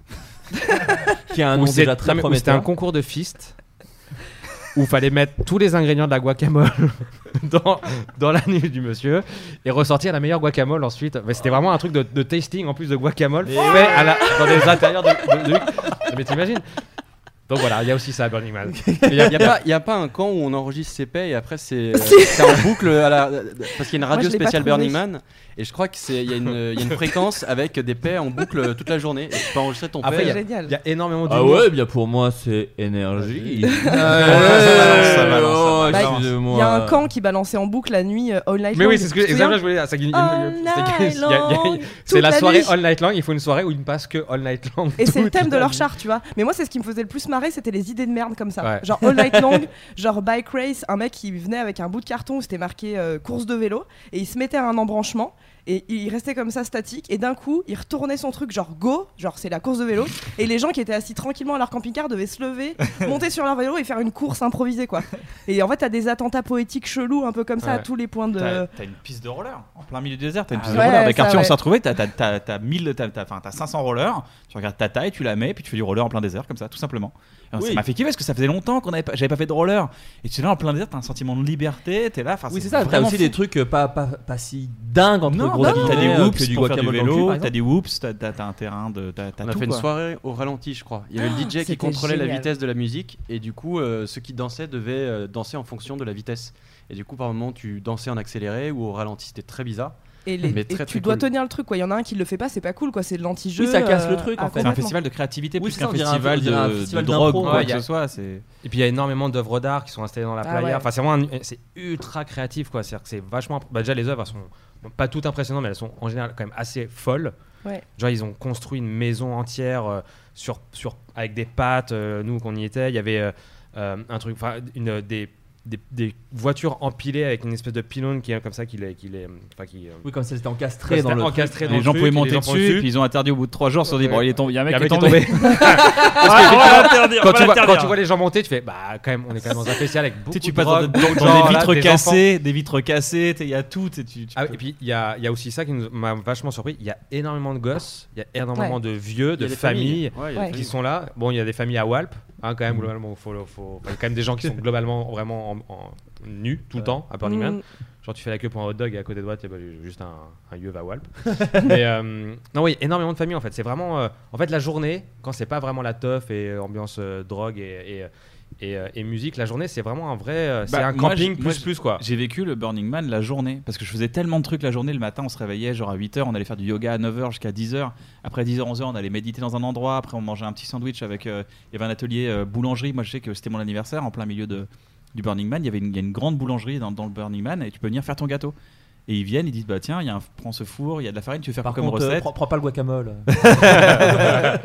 et tu fais ton gâteau et la meuf elle t'aide à faire ton gâteau et faut savoir un truc c'est que Je sais pas pour vous, mais moi, ça m'a vachement ému de voir toute cette gentillesse et ces gens qui disent euh, Tu veux kiffer? Vas-y, viens, kiffe, euh, fais ça. Ouais, c'est ça. Ça m'a ému, mais ça m'a renversé, quoi. ce qu'il y a Parce que c'est la fait. logique euh, inverse de, De ce de chez nous. Ouais, voilà, c'est que vraiment les gens euh, te supplient de venir boire euh, un verre avec eux ou de te partager de la bouffe c'est ou ouf. des trucs. Ils te supplient vraiment, viens, non, non, arrête, vraiment, viens manger. Viens, viens profiter. Et Genre, ça m'a. vraiment, c'est trop cool. ça m'a euh, ça a changé ma façon de, de faire de l'humour ça m'a changé humainement c'est pour ça quand on te dit ouais life changing experience tu vois ce genre de truc c'est c'est une Oui, semaine dans ma le vie où tu peux te dire, oh oui, ouais va, ouais c'est que ouais, non ouais. c'est dans le sens ça te ça te fait prendre conscience que notre réalité par rapport au système euh, économique et capitaliste dans lequel on vit et qu'on accepte tous les jours bah celui-là c'est autre chose c'est un autre délire et un autre délire est possible et putain tu te dis bah tu réapprends la générosité et tu réapprends le plaisir de la générosité c'est-à-dire tu dis putain en fait je, je kiffe à donner Mais même l'humanisme en fait, Exactement. plus Ouais. largement. Ouais. Euh, vous, vous, euh, je, Et juste, excusez-moi, je peux me permettre non, une petite sûr, pause, petite pause dans le podcast. Vu que c'était, vu que c'est mon anniversaire, Ah oui. Ah bah, Oh, attends, aujourd'hui? Euh, bah il y a deux jours, Il y a mais deux jours, c'est, c'était c'est à- ce soir. euh, On que- va faire du guacamole dans le cul. Allez Vous savez lire dans mes pensées. non, bah je vous ai ramené les cadeaux. Oh Oui, Putain, parce mais- que oui. pendant, je fais un petit décrochage pe- pendant qu'il est en train de sortir le truc. C'est vrai qu'au Burning Man, la tradition, c'est que Ah, de venir avec des cadeaux. Ah, vraiment fait les mais cadeaux. c'est Tu viens avec plein de cadeaux, tu files aux gens. euh, voilà. Il, il est en train de faire une tradition, Oui, une voilà. tradition euh, de burners. En fait, euh, c'est un peu fou parce que donc c'est l'anniversaire de Cannes et il nous file des cadeaux. Donc c'est vraiment extrêmement gentil. Et ah, Bah, il a tout compris du Burning Man. Bah, en fait, putain. c'est vraiment ça. et puis en plus, depuis tout à l'heure, il a la bite à l'air. Donc c'est vraiment. Non, mais c'est bah, c'est ça. hein. Merci beaucoup, mec. Ah, c'est trop cool. Bah, t'es un amour. T'es un amour et bah, je me sens vraiment comme une merde du coup aussi Bah également. merci, mais merci beaucoup. Là, j'ai un petit Lego Star. Wars. Et ça me fait vachement plaisir. Mais vraiment, ça me rend heureux Ah, de, faire euh, kiffer. T'es un amour. T'es un amour. Euh, ouais, je me tourne quand même vers vous hein, pendant qu'on ouvre nos cadeaux. Euh, je me tourne quand même vers Tom. Mais le Ludoc fait que et- tu t'y attendes pas, bah tu vois, c'est ça Ah le, ouais. le Burning Man, c'est ça. C'est tu quoi? Mais j'ai rien fait. Bah ouais, mais ça me fait kiffer. Et en plus, il y a un- moi, c'est- j'ai l'impression que tu m'as juste offert un paquet parce qu'il est vraiment en. Oh, trop cool Des petits Lego, on a tous eu des Lego. Ouais, on a des Lego, c'est trop Des bien. Lego, et moi, J'en mets. putain, un billet de 500. je sais qu'il me préfère. Une pochette de jeux à gratter. Euh, moi, je suis très content parce que j'ai un Lego keuf. Voilà, je suis super. Je suis, euh, oui, toi Nique tu le adores les condés. Oui, voilà, c'est Voilà, ça. nique le système, fuck le 17. Voilà.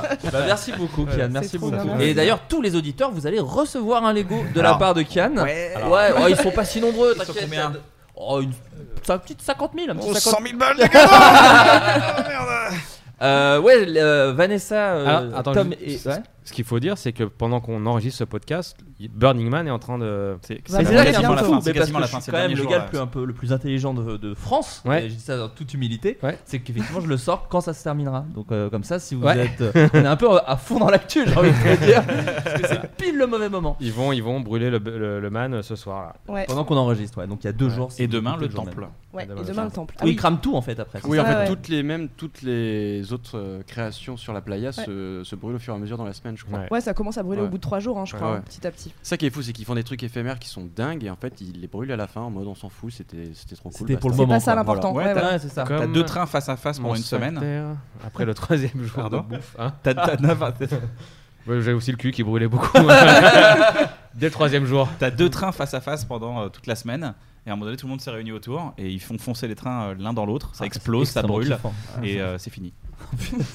Donc, ouais, je voulais vous demander, euh, garçons et filles, parce que vous, vous y êtes allés en groupe. Ouais. Euh, On était 8. Qu'est-ce que ça change? Je sais que vous aussi, euh, Kian euh, et Jérémy, vous, vous étiez avec Arthur. Donc on s'est retrouvés là-bas. Oui, Ouais. vous, vous on êtes on était, retrouvés c'était là-bas, même donc pas, c'était même C'est pas encore prévu. différent. Mais, mais vous, vous y êtes allés ensemble. Euh, comment ça se passe le groupe? Est-ce qu'à un moment on, s- on se sépare et on se voit plus Moi, des, des- des Chacun- échos que j'en ai ouais. eu, Chacun vit sa vie en fait. c'est ça. C'est ça qui Ah est ouais. trop bien. C'est que et puis aussi comme euh, disait Kian, qui faisait plus le burning euh, de jour, chacun peut se caler. euh, Il y en a qui font le burning de nuit, il y en a qui font euh, de jour, ils font une petite sieste et après ils repartent pour le. Chacun se cale en fait. Chacun fait selon ses envies. On se retrouve, on essaye de. Le matin, chacun part. euh, Ouais. Et Des- ça, des fois, on était tous règle, en fait. ensemble. Des Ouais, fois, voilà. nous, avec Tom, on est partis euh, tous les deux une après-midi. Tu sais, quand on est monté sur les chars là et tout Et machin. qu'on était bourrés. On a cruisé. et ouais. Et, euh, moi, en vrai, je crois que c'est ma seule caisse de tout Burning Man. C'était en plein après-midi.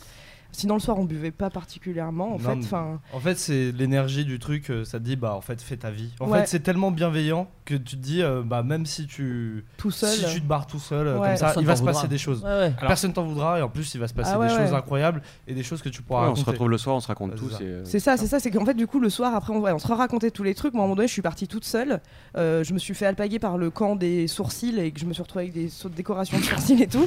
Après il y a un gars qui vient me voir, il me fait tu viens à la course carotte contre lapin et je fais bah c'est quoi?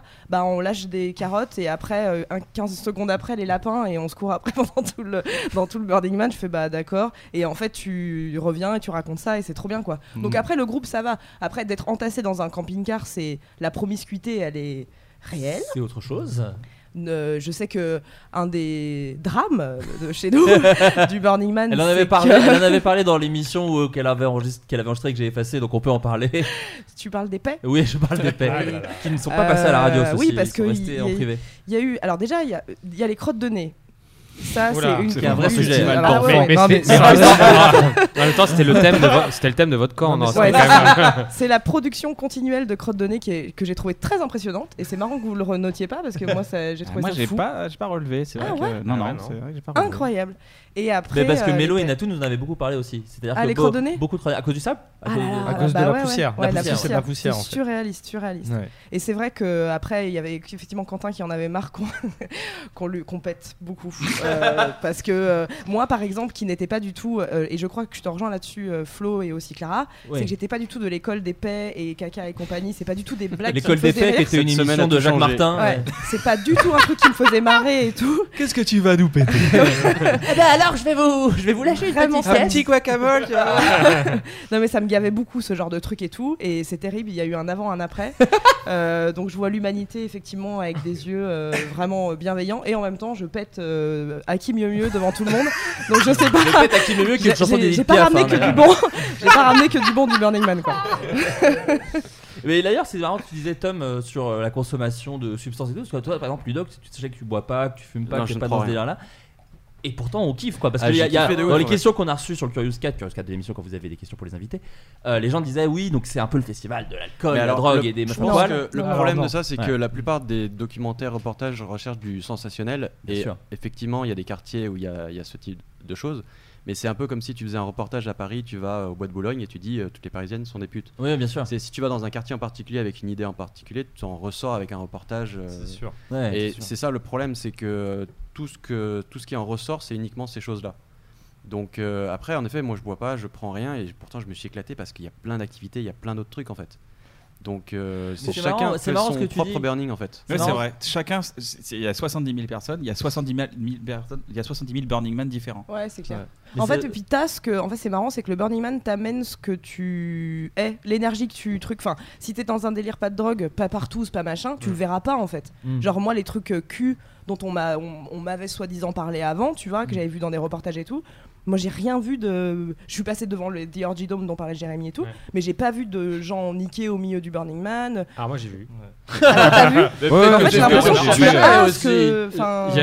après, on a un milliard de photos et de vidéos dans, pardon, dans, le- dans le téléphone et tout, mais il y a. il y a- Je te rappelle la, la grande balançoire. mais c'est ça, c'est-à-dire qu'il y a, ils avaient installé une balançoire super haute avec vraiment les- avec le- l'encadrure de la balançoire qui allait vraiment, mais je sais pas, à Ouais, à 20 mètres du sol. ouais, 20-30 mètres Ouais, du sol quoi. et fa- Face au coucher de soleil en plus. Et moi je rentre d'un truc. Magnifique, voilà. cadre idyllique. Mais Ouais. idyllique et je suis là, je vous montrerai la photo après, mais je- genre je suis là en train de, je suis avec mon vélo et le truc est vraiment au milieu de la place, c'est vraiment que tu le vois quoi.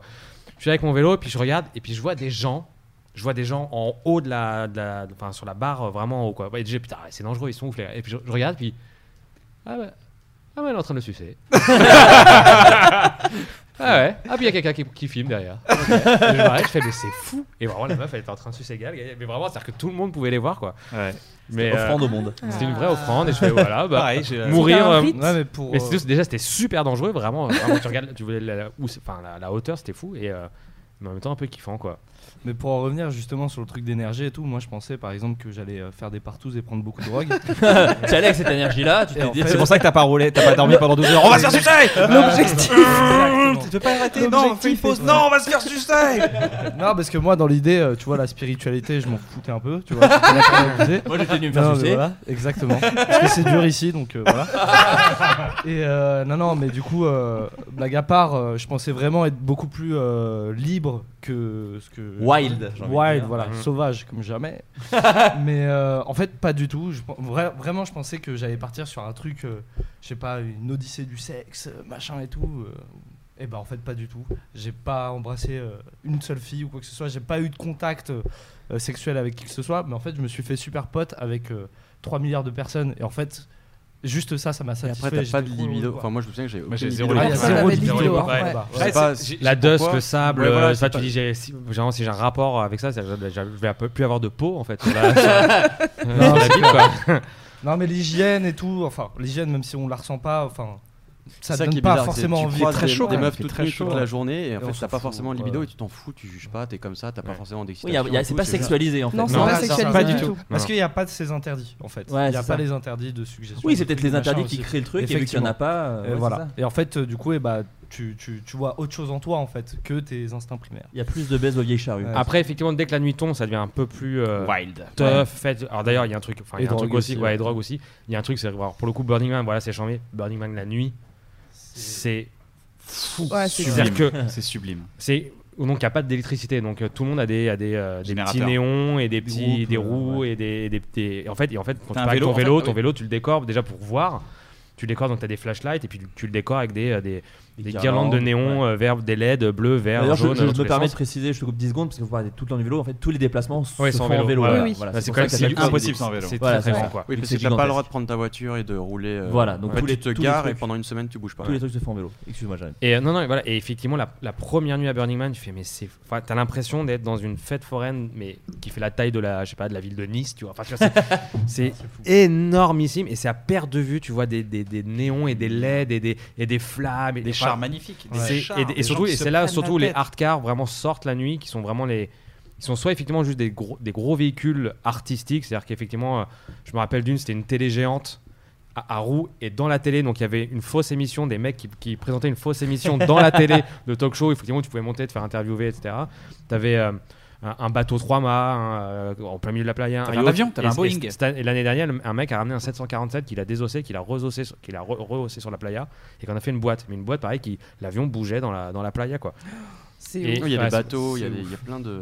Et c'est effectivement. Et t'as certaines art cars qui sont très connues parce que c'est là où il y a les grosses. Enfin, c'est les. là où il y a les grosses. Il y a des boîtes en fait, il y a des grosses boîtes de nuit vraiment énormes qui sont sur les. Enfin, des boîtes, des temples, boîtes, euh, lieux euh, de musique qui sont vraiment aux extrémités des. euh, parce que du coup, par là, pour le coup, par exemple, le, soir, tu dors bien en fait. Et T'as pas la musique à donf euh, parce que les trucs sont quand même assez éloignés. Et par contre, t'as 3-4 art cars assez connus, genre la Robot Art, le Mayan Warrior, euh, je sais plus quoi. Enfin, bref, il y en a, il y en a comme ça 3-4 qui sont des, des art cars qui se baladent toute la nuit dans la La playa. voiture de Méniel. Voilà. Jeannot. Et il faut les retrouver. Il faut aller les retrouver dans la playa par rapport au. Parce qu'elles sont toujours en déplacement. Et à un moment donné, elles s'arrêtent 3 heures au milieu quelque part, etc. Il faut aller les retrouver. C'est là où il y a les plus gros stuff et les plus gros DJ qui viennent, qui viennent jouer. Et toi, t'es à fond, t'es en train de. Bah, tu, tu, enfin, c'est c'est une folie. Le, le sound system est fou, les teufs sont ouf, les DJ sont ouf. C'est vraiment deux univers différents, Ouais. le jour et Le la Jour et nuit. nuit, ouais. c'est vraiment différent. ouais. Le jour, c'est justement beaucoup plus des rencontres, des trucs et tout, alors que la nuit, tu vois en fait déjà 70 000 personnes, en fait, c'est gigantesque. En fait, on s'en rend pas 70 compte. 000 personnes en vélo, néon Stade et LED. France, Ouais. C'est Stade de France, tu Ah, vois. Tu te dis, bah, c'est que dalle, mais en fait, non, Ah, c'est c'est. huge. ouais. Tu vois, 70 000 personnes qui sont dans la création et tout, et bah ça crée un truc euh, à perte de vue, mais genre. Ils adorent les flammes, hein, putain, les hard cars Ouais. qui Ah balancent ouais. des feux, des trucs. Ah, très-! Non, c'est beau à faire. euh, et par contre, effectivement, tu pars avec tes potes. Tu pars, donc tu pars en vadrouille avec tes potes avec ton vélo, et donc il n'y a pas de réseau, donc personne ne peut s'appeler ou se retrouver ça. Et il suffit que tu tu t'arrêtes deux secondes pour refaire ton lacet, Ah, c'est fini. c'est ouais. terminé. Parce Ouais. que tu relèves Ouais. les yeux et il y a eu s- 200 vélos qui sont passés devant avec des LED qui ont à peu près Ouais, les mêmes fini. couleurs que la LED de tes potes et tout. Et en fait, tu passes la nuit à, faire une autre nuit que tes potes, Ouais. à rencontrer d'autres gens, à monter sur des hard cars, et après le lendemain matin, tu fais Ah bah moi hier j'ai fait ça, j'ai fait ci. Bah, j'ai une anecdote comme ça, c'est on, on s'était fait des potes américains euh, euh, dans notre euh, dans notre camp quoi. Et en fait, euh, un moment, euh, je sais pas, je devais aller pisser ou quoi. J'ai dit bah on se retrouve euh, sur euh, à côté de cette voiture là. Elle avait l'air de pas bouger. Sauf qu'il suffit que je me retourne, en fait, la voiture a bougé et il y avait 3000 personnes qui sont passées, c'était fini. J'ai fait ma soirée tout seul. Bah, J'ai kiffé. ouais. Je me suis fait plein de potes, euh, machin et tout. Mais voilà, c'est ça aussi, quoi. Il y a- Et il y C'est a- trop bien. Il y a un truc qui peut, euh, qui, m'avait inquiété euh, quand- avant de partir, parce que tu- quand tu dis, mais je- moi je savais pas du tout ce que c'était. Vraiment, je savais rien du tout. J'avais même pas vu l'épisode de Malcolm, je l'ai vu plus tard. D'accord. Euh, c'est te dire, mais si je me sens mal, qu'est-ce qui se passe Si Mhm. jamais, euh, il y a, alors déjà il y a des infirmeries, il y a plein de trucs, mais Ouais. surtout, les gens t'aident. Ouais. Si tu te Tout sens pas bien, tu vas voir quelqu'un, tu dis, moi je me sens pas bien, il fait Ah merde, qu'est-ce qui t'arrive et, et tout le monde Tout t'aide. le monde se bouge, tout le monde vient de voir. Tu, tu, tu, tu veux que je te suce Non, alors non. C'est pas ta solution, c'est pas une Oh, solution à tout. une tempête de sable là. Qu'est-ce qu'il y a dans ma bouche Oh, le sexe de Kian Non mais par exemple j'ai eu un, à un moment donné j'étais il était il était genre 17h j'avais pris le cagnard avec le vélo pendant 3-4 heures et en fait je sentais que j'avais une, euh, une insolation tu vois Ouais. et y a, je m'arrête à un moment donné et il y a une meuf qui vient me voir qui me fait ça va? Je fais bah pas trop je crois que j'ai du mal à j'ai mal à respirer et tout elle me fait pas viens elle m'a elle m'a elle m'a amené dans son campement elle m'a elle m'a genre elle m'a mis une serviette congelée sur les épaules avec elle m'a elle m'a mouillé le crâne elle m'a donné des Mister Freeze mais genre mais ça c'était le truc qu'il me fallait là Ouais. tu vois Ça pouvait pas être mieux et presque. ouais, c'est ça ça. ça m'a fait pleurer. Je sais Ouais. pas pourquoi j'ai chialé. J'étais là, genre, mais c'est tellement gentil, c'est tellement fou ce que vous avez fait pour moi, c'est tellement incroyable, merci. Ça m'a fait du bien, quoi. Donc il y, a- y cette inquiétude de dire que je suis à l'autre bout du monde, je suis tout seul, qu'est-ce qui va se passer? Ben en fait, Ah, c'est ultra bienveillant. les gens sont Ouais, avec. C'est- bah a- nous, à côté de nous, euh, on avait un Doug qui Le est venu Doug. tout seul, le bon Le Doug bon Uncle Doug. Doug, qui avait euh, 70 piges, je pense, à Ouais. peu près. Qui et avait en une fait, histoire de vie euh, un peu- ouais, un peu sombre. Histoire dingue, il a, sa femme était euh, schizophrène, non Ou bipolaire, Ouais, je me ça, souviens plus. bipolaire, bipolaire. Et il s'était occupé d'elle toute sa vie. Et euh, c'était son rêve de faire le Burning Man. Il n'avait jamais eu le temps de le faire parce qu'il s'occupait d'elle. Et en fait, à un moment donné, ils se sont séparés parce qu'il voulait vivre sa vie, en fait. Et il est venu tout seul. Et en fait, tu sentais qu'il avait tellement eu l'habitude toute sa vie de s'occuper de gens que quand il nous a vu euh, débarquer, le mec, mais il nous a installé notre auvent, planté des trucs pour pas que les choses s'envolent. Il venait nous faire des hot dogs, il s'occupait de nous tout le temps.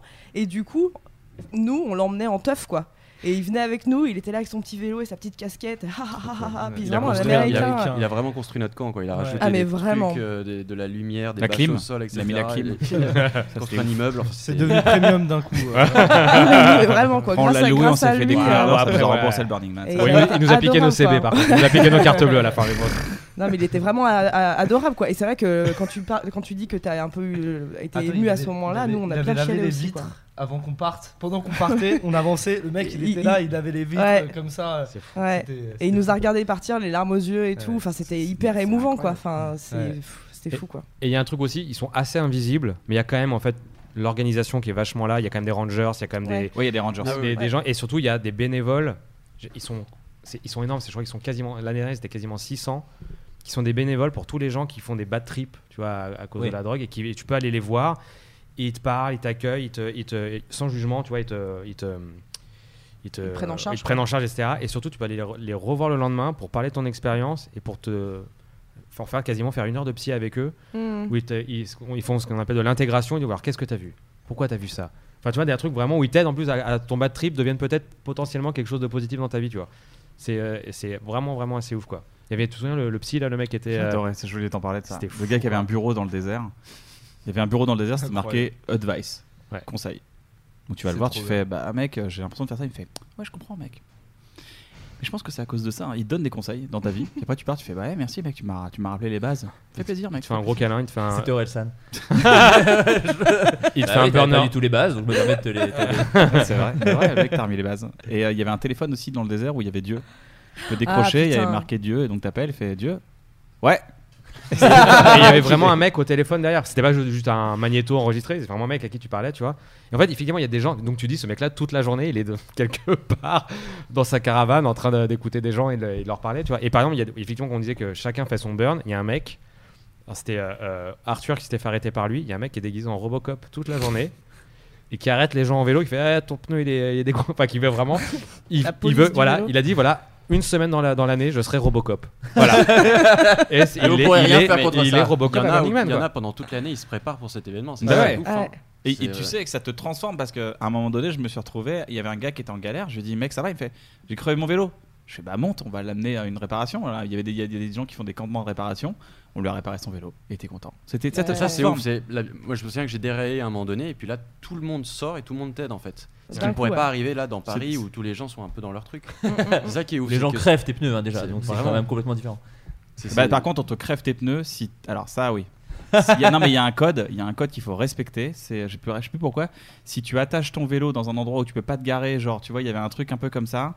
Il y avait des gars qui, Ah ouais qui sont là pour euh, surveiller la, la bienséance du truc. À un moment donné, ils te le dégonflent, ils te dégonflent tes pneus. Et Ouais. s'ils te revoient avec ça, ils te revoient, ils te crèvent tes pneus. quoi. Ah ouais, d'accord. Ah C'était un peu bâtard, ça. Je me rappelle. Je sais plus c'était quoi déjà l'histoire. C'est parce qu'on avait fait nos trucs et, et en fait, en fait, t'as pas le droit d'attacher un vélo. Il y a des vélos gratuits. En fait, il y a des vélos gratuits. Il y a des vélos gratuits. Et euh, donc, si tu as ce vélo gratuit, je crois que tu peux pas attacher ton vélo gratuit à un autre vélo. D'accord. pas le droit d'attacher ce vélo. Et si tu attaché avec un autre vélo, il te crève l'autre vélo, quoi. D'accord. C'est des vélos qui sont faits pour être. Tu le prends, tu le poses, tu pars, mais t'as pas le droit de l'attacher. Mais toujours, oui, dans cette logique de partage, en fait. Enfin, Voilà. C'est assez, C'est assez- ça. c'est assez logique. Il n'y a pas de possession, il n'y a pas de bien, il n'y a pas de. Tu vois Le seul truc que tu peux acheter, c'est de la glace. Il y a un grand truc qui s'appelle Iceland. et- et du, du café. café. Et du café, ouais. Ah ouais, je savais pas, putain, on Ouais. acheter du café Ouais. Ouais. Ah putain. Ah, Bah, j'y retourne. Euh, pourquoi le- la glace et le café? Bah, glace, parce qu'il c'est fait trop chaud. ouais, La glace, ouais, désert, glaciaire. euh, Tous les Les trois jours, ta glacière, elle est, elle est, Ah c'est oui, de l'eau. C'est de l'eau et t'as as une sorte de frigo qui se refait tous les trois jours et c'est hyper euh, glaciaire pour tout- toutes les, toutes les, Et tous les t'es aliments que ramenés. L'énergie, ouais. surtout l'énergie que ça doit ramener, etc. pour euh, produire toute cette glace, je pense que Ouais. ça, doit, ça doit jouer quoi. Et euh, parce qu'on parlait, alors je vous demande pas des trucs intimes, mais euh, vous parlez, on parlait de rencontrer. J'ai baisé, j'ai baisé, j'ai baisé, j'ai baisé. T'as baisé, J'ai baisé, j'ai baisé. Eh bien, c'est la fin de ce podcast. Euh, C'était juste pour savoir ça. Non, euh, vous parlez de rencontrer des inconnus, euh, des gens que vous croisez, machin, mais, mais euh, vous, vous y êtes allés en groupe tous les deux. Est-ce que ça, ça a recréé des choses entre vous? Est-ce que Ah, vous, vous avez eu des, conversations que peut-être jamais vous Ah n'auriez oui, eues oui. ou des trucs comme ça? Ah bah nous, il y, a y une après-midi, enfin même une journée entière, on est parti entre filles, donc Mélo, euh, Natou et moi. Et euh, on fait plein, on a fait plein plein d'activités et tout. Et, on- et à un moment donné, il y a une meuf qui nous dit venez ici, on fait des cérémonies rituelles de cérémonie de l'amitié. Et en gros, tu vas dans une espèce de yourte euh, un peu à la con et tout, machin. Et, euh, et on se dit, ah cool, bon bah voilà, on, on va repartir avec un bracelet brésilien à la fin. tu vois. Enfin, on mettait pas plus de trucs, euh, tu vois, là-dedans au départ. Et en fait, on s'assoit et t'as Tu as un- confondu avec Solidays. Euh, euh, tu fais attention, deux Et, choses euh, différentes. Et il y a un espèce de paperboard et tout avec des questions, des séries de questions. Et en fait, les questions t'amènent à te dire des choses que tu te dis jamais dans la vraie vie euh, parce que tu prends pas ce temps-là en, en- en en tant qu'ami. Et c'est genre, euh, qu'est-ce que j'ai pensé de toi la première fois que je t'ai vu Quelle est la qualité euh, que j'aime le plus chez toi? Euh, euh, que- Quel est le moment où tu m'as blessé? Euh, Qu'est-ce que je projette avec toi euh, pour le futur et tout? Et en fait, on se posait, on se posait ces questions-là et chacune devait répondre les unes sur les autres. Autant vous dire que ça a fini en chialade. Oui, bah oui, ça a oui. duré une heure et demie. Et on a eu le bracelet de merde brésilien. mais Moi je veux être comme mais- toi, micro-influenceuse. mais Bah, voilà, Natou m'a dit, euh, bah, au début, je t'aimais pas parce que j'étais jaloux, je savais que ça allait être très compliqué. Non, mais en vrai, on s'est vraiment dit des trucs euh, hyper forts en fait, et ça, ça nous a hyper, ça, nous a soudés euh, à fond quoi. Donc oui, moi je trouve que dans des groupes, Tu passes une même- semaine euh, ouais, vraiment. euh, bah, ensemble, nous on se connaissait, on, se par- on partait quand même souvent en vacances ensemble, mais là je pense que ça nous a encore plus, enfin ça nous a encore plus soudés quoi. Et puis même avec des gens qui sont pas forcément Burning Man avec toi, tu vois, ça te fait prendre. euh, ça te fait. Putain, ouais. T'inquiète. Parce que je suis en train de construire mon Lego en même temps. Je, suis- parle plus dans le micro. je parle plus dans le micro. Non, même pour les, des gens qui sont pas au Burning Man avec toi, tu dis putain, mais en fait, effectivement, euh, ça, te, ça te crée un, truc d'empathie. euh, euh, effectivement, tu as envie de dire des choses aux gens parce que tu passes ta semaine à dire des choses à des gens et à partager, etc. etc. Et puis, euh, puis dès que tu sors du Burning Man et là, tu as le, réseau qui revient et tu as 7 milliards de, WhatsApp et de, textos qui arrivent et en fait, tu commences à dire à des gens. Des choses que, bah, que tu as envie de leur dire dans l'immédiat. quoi. Déjà, tu leur dis il faut absolument que tu viennes l'année prochaine avec moi. Ouais. Et, euh, Oui, en fait, t'as presque la frustration des gens qui ne sont pas là. En fait. Exactement. Envie de Avec- toi, avec gens, avec ta Ouais. famille, avec tes Ouais. frères et sœurs, avec euh, c'est fou comme ça. Je trouve que le truc le plus représentatif de ce que ce que ça peut, à quel point ça peut te faire vibrer, c'est ce- le rituel du soir, c'est-à-dire tu sais quand euh, ça devient la nuit et que tout le monde euh, sort dehors et hurle comme des loups. Moi, c'est le truc qui m'a le plus marqué parce Ah, qu'en plus vrai. nous on arrive à ce moment-là. Dès que le soleil se couche, tout le Ouais. monde Ah, sur sort les, et sur les, sur les caravanes, sur et les RV. Ah, euh, Aouh, aouh Et tous les soirs, c'est comme ça. 70 000 personnes, les frissons de fou. Et là, en, en- enfin, quand t'es dans un groupe de potes et en plus au milieu d'un tout euh, qui est le Burning Man, ça fait des frissons. Enfin, moi, c'est le truc que je qui m'a le plus marqué, quoi. Je crois. Très bien. Et est-ce que dans les, est-ce que personnellement, euh, vous en avez déjà un petit peu parlé, mais euh, qu'est-ce qu'on, qu'est- qu'est-ce qu'on ramène un peu en fait euh, quand on revient à la réalité? Artistiquement, ça m'a, ça m'a, Ouais. ça m'a renforcé dans l'idée de générosité. C'est-à-dire, j'ai toujours euh, vu les choses pour faire partager le travail qu'on faisait, tu vois, que ça, ça existe et tout. Et je suis encore plus là-dedans. Et mon stand-up a complètement changé, par exemple. Sur scène, je suis plus du tout pareil. J'étais beaucoup plus en retenue avant le Burning Man. Maintenant, je suis beaucoup plus. Déjà, j'ai là-bas, j'ai pleuré. Mm. j'ai relâché des larmes que j'avais depuis super longtemps. J'étais hyper ému.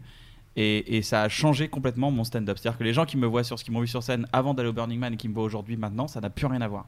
C'est deux choses totalement différentes. En termes d'énergie, en termes de tout, je suis complètement dans un lâcher prise que j'avais pas avant.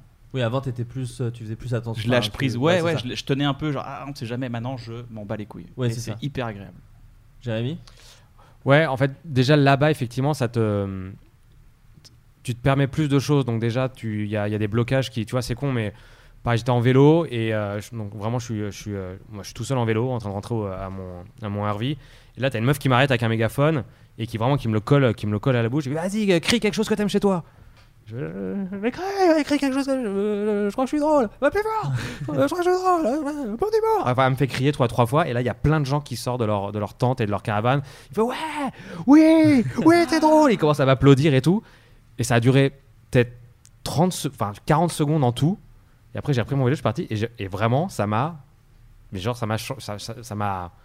Ça m'a vraiment bouleversé en fait. Et Ouais. je dis putain, c'est c'est ouf quoi. Et, euh, tu vois, et effectivement, tu reviens à Paris. Alors, pas que ça, mais il y a plein de choses. Et tu reviens, tu reviens à Paris, t'es quand même vraiment beaucoup plus détendu par rapport à plein de problèmes. C'est-à-dire que tu dis, bon, en fait. euh, Ouais, tu relativises de ouf. Ouais, tu relativises de ouf. Tu fais, en fait, et surtout, tu dis, Ouais. en fait, et surtout, le truc aussi, c'est que tu. Bon, alors déjà, tu passes vraiment deux mois à raconter à tout le monde euh, à quel point, voilà, c'est life, euh, life changing experience, etc.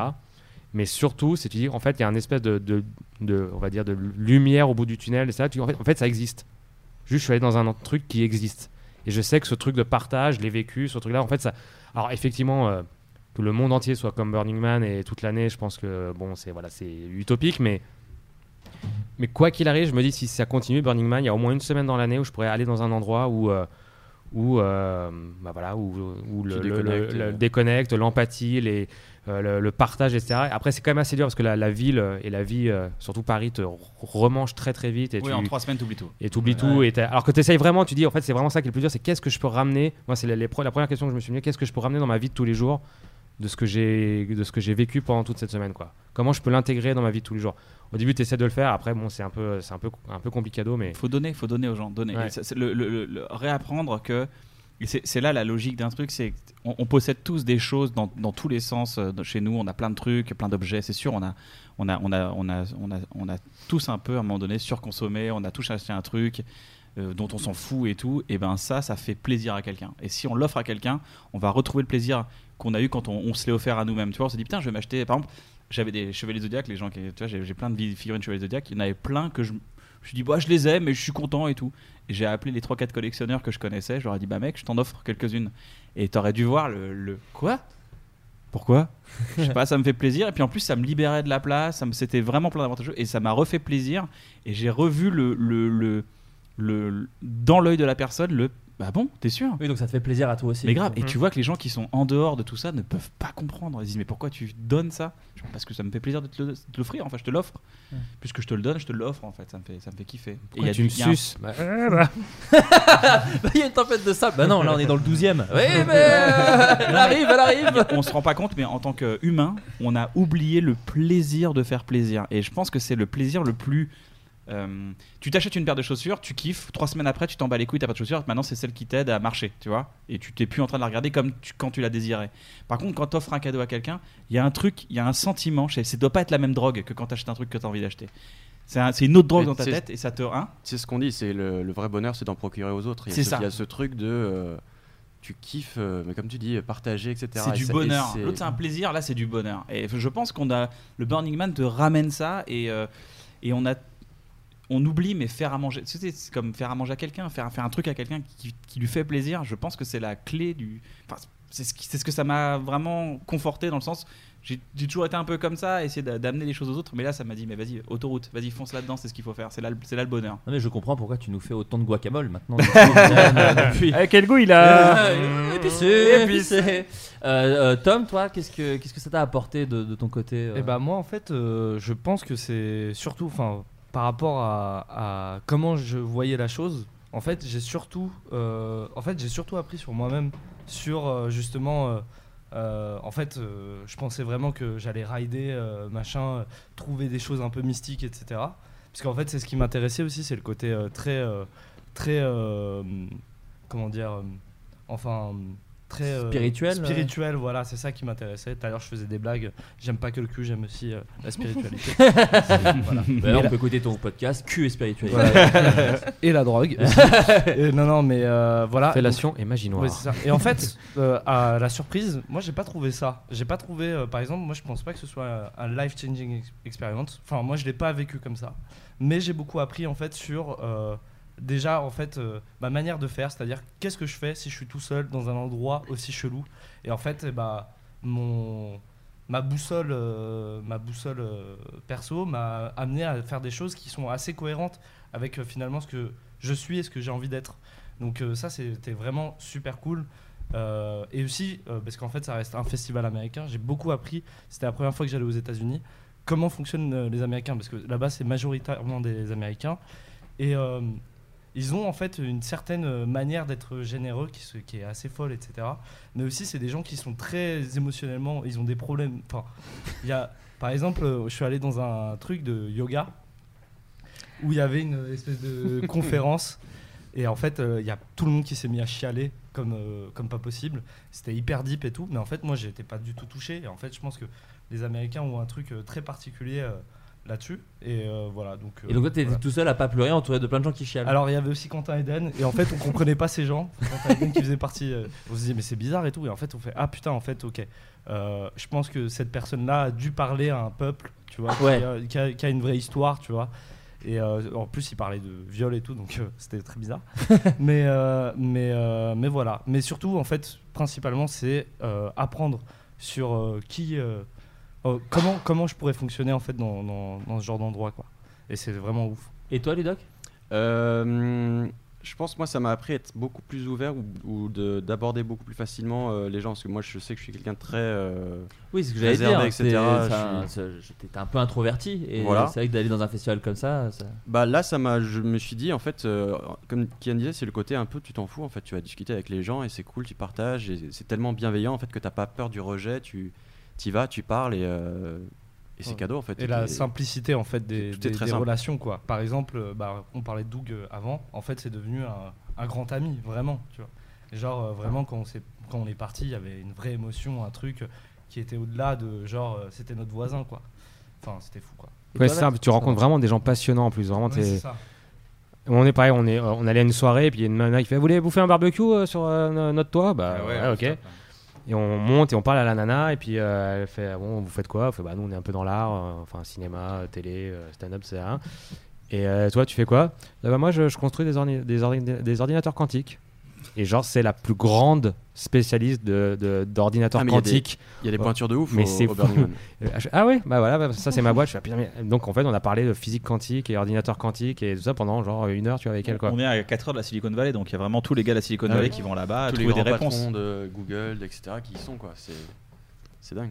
Et toi, Vanessa, qu'est-ce que. Euh, moi, je me sens proche de Jérémy dans ce qu'il dit, c'est-à-dire ce truc de se dire que ça existe quelque part. Moi, ça m'a calmé énormément d'angoisse, mais genre vraiment.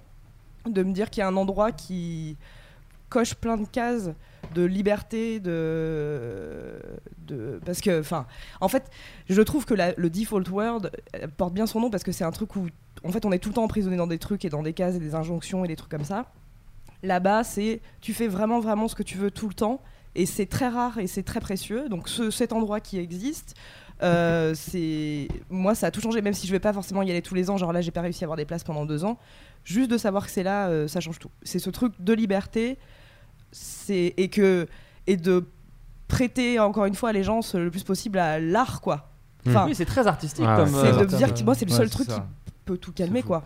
En mais fait. surtout, euh, là, je pense qu'on sera tous d'accord, mais dès qu'on y allait une fois, euh, Ah dès ouais. que- on a envie d'y retourner quoi. Tous les ans. Vraiment. tout le temps, Ouais. tout le temps. C'est trop dur à même- expliquer ouais, là en fait parce que là on dirait d'amener d'autres des- personnes, prendre par la main d'autres personnes et de Ouais. les amener. Qu'est-ce que, qu'est-ce que tu ressens, toi, Flaubert, avec tout ce qu'on t'a dit? Qu'est-ce que tu ressens ensemble. Ouais, de ouf. Non, mais Non, c'est vrai, hein. moi c'est ce que c'est ce que je disais. En, moi, je, je- Moi, je suis justement le gars plein d'a priori euh, Ouais. qui, je pense, voit les, a vu le documentaire de Maxi, de Antoine de Maximi et, Ou euh, de voilà. Marie Saint-Filtre, Voilà, quel tout- enfer. Ah là Putain, là cette là là. meuf là. Typi- ouais. Typiquement, de Ah. Maximi, il est allé. Il, Il est allé avec un a priori. Il est allé avec un priori et il s'est mis dans un quartier où il y avait uniquement euh, ça en fait. Ouais, Je crois ouais, que bien c'est- sûr. ça parle uniquement de sexe, etc. Ouais. Il a pas bougé en fait. Il a pas vraiment vécu le. Oui, il y a un truc en plus un peu. Alors, on va pas clasher Antoine de Maximi, mais il y a un truc aussi où il fait oui, oh là là, ils veulent pas qu'on filme et tout, alors qu'en fait, c'est assez logique en fait. Ah bah, moi, j'ai casse le truc. tu fais oui, ce que voilà. tu veux. Non mais c'est ça, moi j'étais en soutif tout le temps, j'ai pas envie d'avoir des vidéos de moi Bien sur sûr. internet euh, où je suis en soutard quoi. Enfin, Mais, euh, mais On est en train de se faire sucer sur le, le- la balançoire. on, on peut faire ça tranquillement. Je suis en train de me faire sucer bah, Jamy, qu'est-ce que tu fais? Non, c'est Fred en plus, j'ai raté. Euh, non, euh, pour te répondre, Kian, en fait, non, euh, ça donne extrêmement envie. Mais en fait, c'est comme sauter en parachute me donne envie, comme. euh, Ouais. comme euh, Bah, déjà, tu peux faire les faire, deux là-bas. Hein? Tu peux faire les deux là-bas. Tu Tu peux peux faire arriver deux gratuitement en Burning Man en sautant Mais parachute. euh, ça, ça, ça, ça m'a l'air d'être un grand truc. Et en fait, moi, le problème, mini problème, c'est que j'ai pas envie d'y aller avec des gens. Mm. Mais du coup, c'est un peu effrayant d'y aller tout seul aussi, quoi. Mais je sens que. si- Je crois que si je devais y aller, ça je crois ça. que ce serait tout seul. Ouais, je comprends. Parce que même là, cette année, je suis parti juste à Los Angeles tout seul deux semaines, donc avec évidemment, euh, là pour le coup, bien du capitalisme et bien tout ça et tout. Mais de me retrouver tout seul, je me rends compte que. euh, bah, déjà, je crois que je suis quelqu'un d'assez solitaire. Et en fait, Ouais. vivre ce truc-là, je crois que j'aimerais le vivre tout seul. Ouais, mais mais la semaine entière me fait aussi. peur. Mais la- le fait que ça dure une semaine Ah, entière. après, tu peux te barrer hein, quand tu veux. hein. C'est-à-dire que tu as, Ouais, un système de bus. Mais ça, c'est intéressant, je savais pas par exemple. Oui, t'as un système de car où tu peux vraiment. Il y a des gens qui viennent que pour le week-end. Alors ils payent leur. Bon, ils ont leur billet à 500 balles, mais il y, a- il y a des gens qui viennent pour 3 jours, 4 T'es jours, pas, 2 t'es pas du tout enfermé, mais même Ouais. t'as oublié, je sais pas, euh, ton traitement médical euh, et qu'il te faut une pharmacie, t'as un bus et tu fais l'aller-retour dans la journée. Ouais, tu vas à Reno, vois, il, t'amène- t'es- il te ramène à Reno. euh, non, c'est pas Reno, Je c'est à, Gilbert. euh, Jean Reno Non, rien à ouais. voir. Ouais. Il te ramène Jean Reno et qui te fait toutes les, les de Godzilla. Mais- Et ça va beaucoup mieux. Ça traite beaucoup, beaucoup de Je maladies. suis très heureux que sur toute la filmographie de Jean Reno, ce soit Godzilla qui.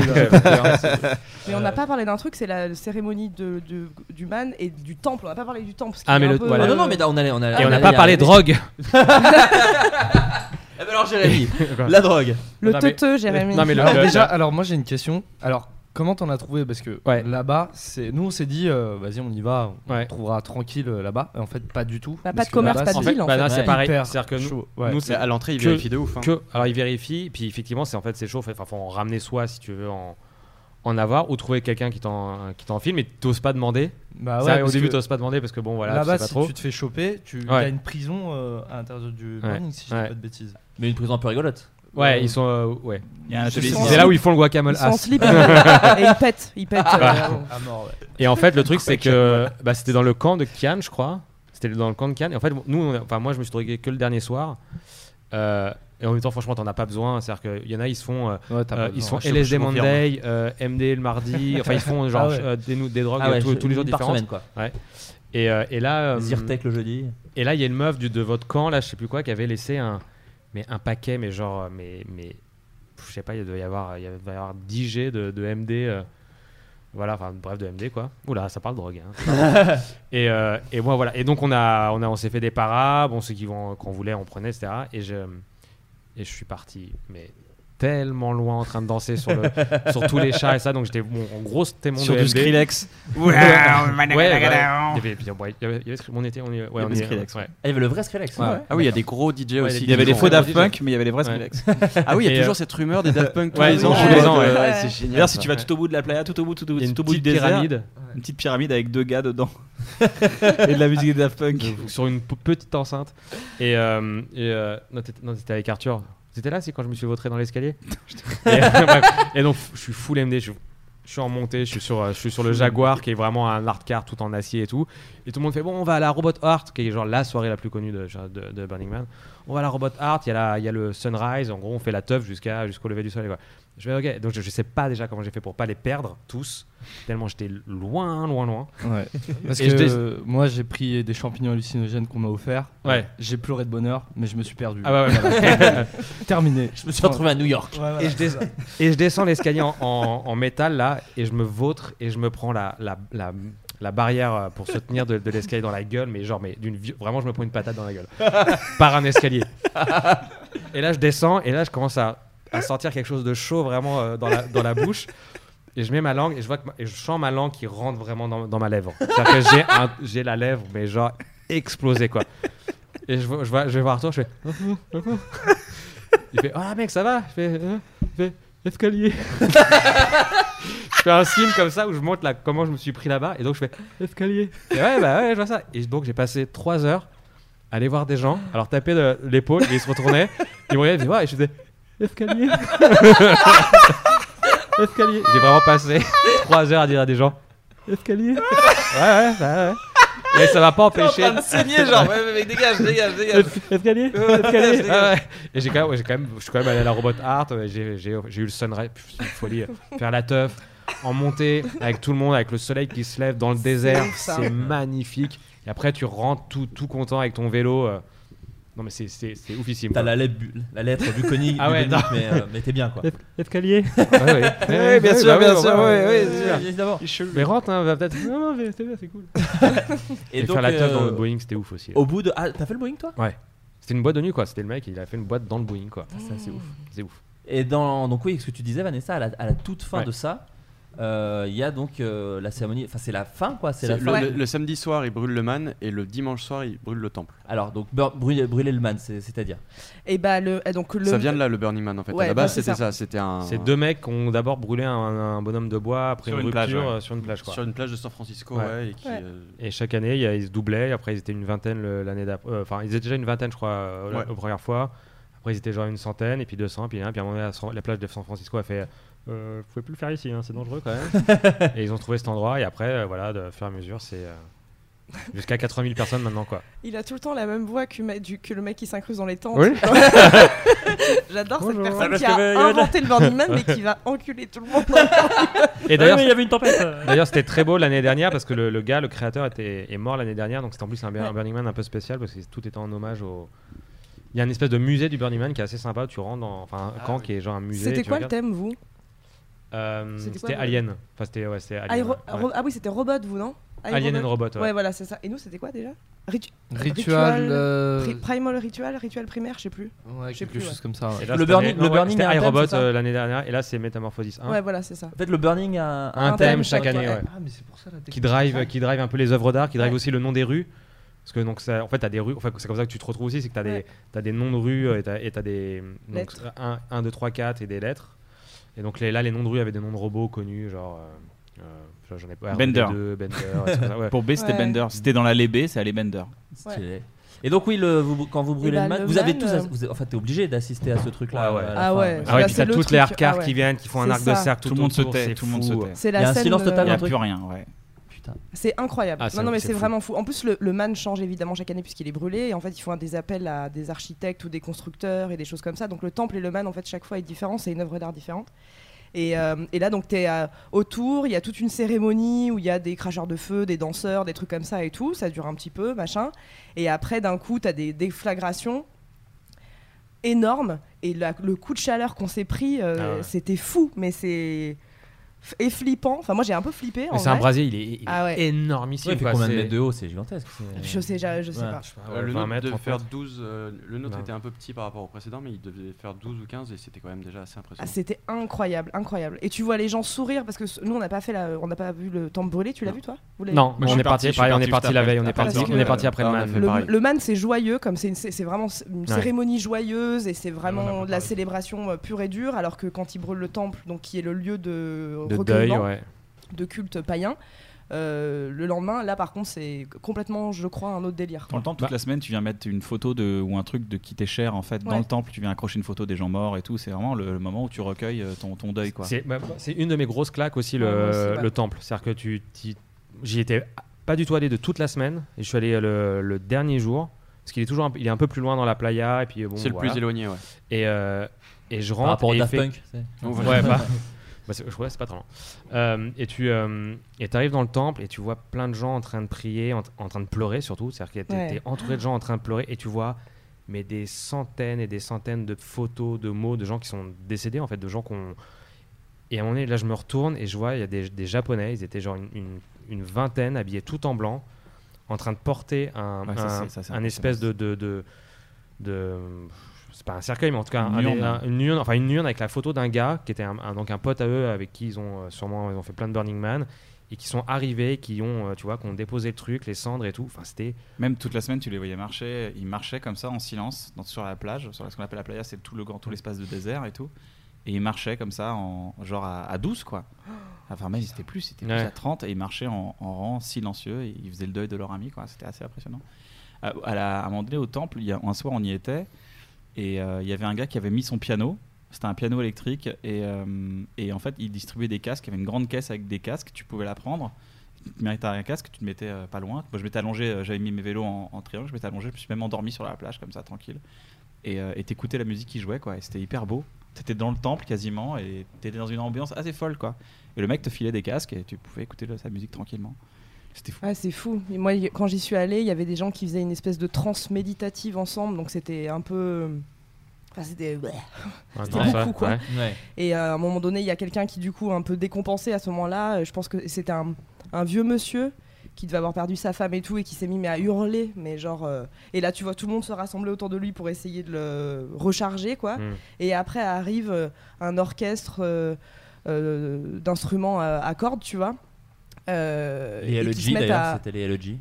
Ouais, voilà, c'est ça. Et ils se mettent à faire une symphonie et tout, à 8, comme toi le piano, tu vois, un truc comme ça, et on était tous au milieu, ils ont euh, fait une messe et tout, enfin c'était fou quoi. Fou. Et t'entendais au loin. Escalier. Escalier. Escalier. Escalier. Euh, Mais euh, ouais, enfin moi j'ai pleuré automatiquement. Enfin je suis rentré dans le, dans, le- dans le temple et en, en moins de 15 secondes j'étais en train j'étais en train de chialer quoi. Pareil. D'accord. Ouais. Les, larmes qui sont quand même un vrai truc du Burning Man, hein, visiblement. Ouais, mais même tu, chanter par exemple, il y a des endroits, il y, a des- il y a des mecs qui jouent au piano comme ça, que tu viens le voir, il fait tu veux faire chanter quoi? Tu te mets à chanter à côté de lui, ça c'est. On a eu un, orchestre est- philharmonique il qui est a 10 quand heures- même. euh, Il est 10h30 quoi, il est 10h30 du matin, le mec il est là et tu veux un café? Ouais, cool, vas-y, tu, tu joues du piano? Ouais, grave, vas-y, viens on faire un truc ensemble. Et on chante et les gens ils s'arrêtent autour de nous, ils nous applaudissent et après c'est bon, c'est fini.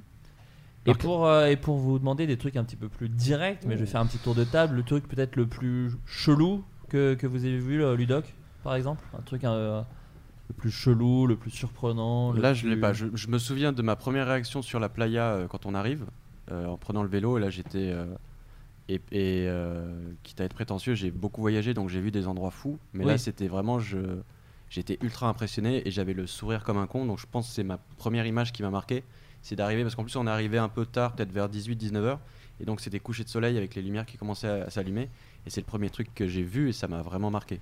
Mais tu t'es ren- tu t'étais renseigné ou pas du tout, toi, sur le Burning Man? Parce que je sais, vu que tu voyages Ouais. beaucoup, justement, tu, Ouais, tu fais des recherches. Justement, en général, je m'informe beaucoup sur les endroits où je vais. Et là, même en ayant beaucoup, en ayant vu beaucoup de photos, en regardant beaucoup de vidéos, là, j'étais comme un con au milieu en me disant c'est complètement dingue en fait. En fait, c'est ce que j'allais dire parce que justement là on en parle depuis tout à l'heure et on pourrait se dire on est en train de vous griller absolument tout. Non, non. C'est impossible, on vous. Pas Et du ce- tout. et- Et- et- et c'est le, c'est le truc. 90% du Burning Man de toute façon. Ouais, ouais. Et le truc le plus Ouais. frustrant, C'est c'est tu prends un milliard de photos et de vidéos, et quand tu les re-regardes et quand tu vous montres à, quelqu'un, tu fais non mais faut y être, faut, tu es obligé de justifier chaque nuit, photo parce nuit, qu'en c'est fait la nuit impossible c'est à filmer la nuit. J'y suis allé euh, avec euh, plein de matos parce que je voulais justement ramener des images parce que c'était mon truc en plus à l'époque de voyager, de ramener des images et tout. Et en fait, au bout du deuxième jour, je me suis dit en fait c'est impossible de retranscrire ce qu'on voit. Ouais. Euh, Il y a des trucs qui se vivent et les seuls trucs qui peuvent se retranscrire visuellement, ça va être la fête, ça va être des. Enfin, je veux, je veux pas que l'image du Burning Man soit juste euh, des trucs euh, visuels. De teuf, ouais. Et en fait, au bout de deux jours, j'ai euh, abandonné parce que c'est. En fait, tu le vis. En fait, c'est pas du tout un Ouais. truc qui. C'est très difficile à raconter déjà, euh, très difficile à prendre en photo, etc. Et c'est un truc qui se vit. C'est la phrase de con, mais c'est. Non, non. Non mais clairement c'est c'est vraiment ça. hein. Tom Bah en fait, euh, en vérité, euh, tout est tellement euh, décomplexé. En fait, c'est tellement cohérent et en Tout fait, est chelou, en fiche- Il y a rien de spécialement chelou quoi. Surtout Ouais. que c'est tout va bien quoi. Enfin là-bas, même le truc le plus chelou, c'est souvent fait. Enfin c'est c'est tout le temps avec bienveillance et tout. Donc euh, en vérité, euh, tu vois, tu peux pas juger. En fait. Non, non, mais quand je dis chelou, c'est un truc qui t'a- qui t'aurait marqué quoi. C'était plus Ah, ça. c'est- qui m'a marqué. Ah, tout est marquant. Donc, moi, Franchement, il y a ouais, rien de. c'est- Bah, c'est c'est- le Burning Man, c'est là quoi, où c'est je tout, rejoins tout quoi. le monde, c'est que c'est hyper dur de, de retranscrire un truc en particulier. Euh, moi, je me souviens juste du moment où je voulais rentrer. C'est vraiment bah, quand je faisais la queue euh, et que j'étais jet lagué. Je me suis dit, non, mais qu'est-ce que je fous là? J'avais trop chaud, j'étais desséché, je ressemblais à un grippin, ça n'a aucun sens. mais, euh, mais voilà. Et, Alors mais maintenant tu ressembles à Kim Chapiron. Et bah voilà. c'est ça. Bah, Belle évolution. bon, on fait ce qu'on veut. Ouais, mais je suis, moi, je suis d'accord avec Tom. En fait, le truc, c'est que tu- tu te rends compte à quel point le cerveau, il est plastique. Et euh, c'est- on- on- Enfin, peut-être que là, les gens qui vont nous écouter vont se dire, mais ça c'est surréaliste. Non, je crois pas. Mais ouais, en fait, quand t'es dedans, très vite, ton cerveau, il, il admet que tout est possible Mm. et qu'il n'y a rien de choquant et t'es même pas cynique.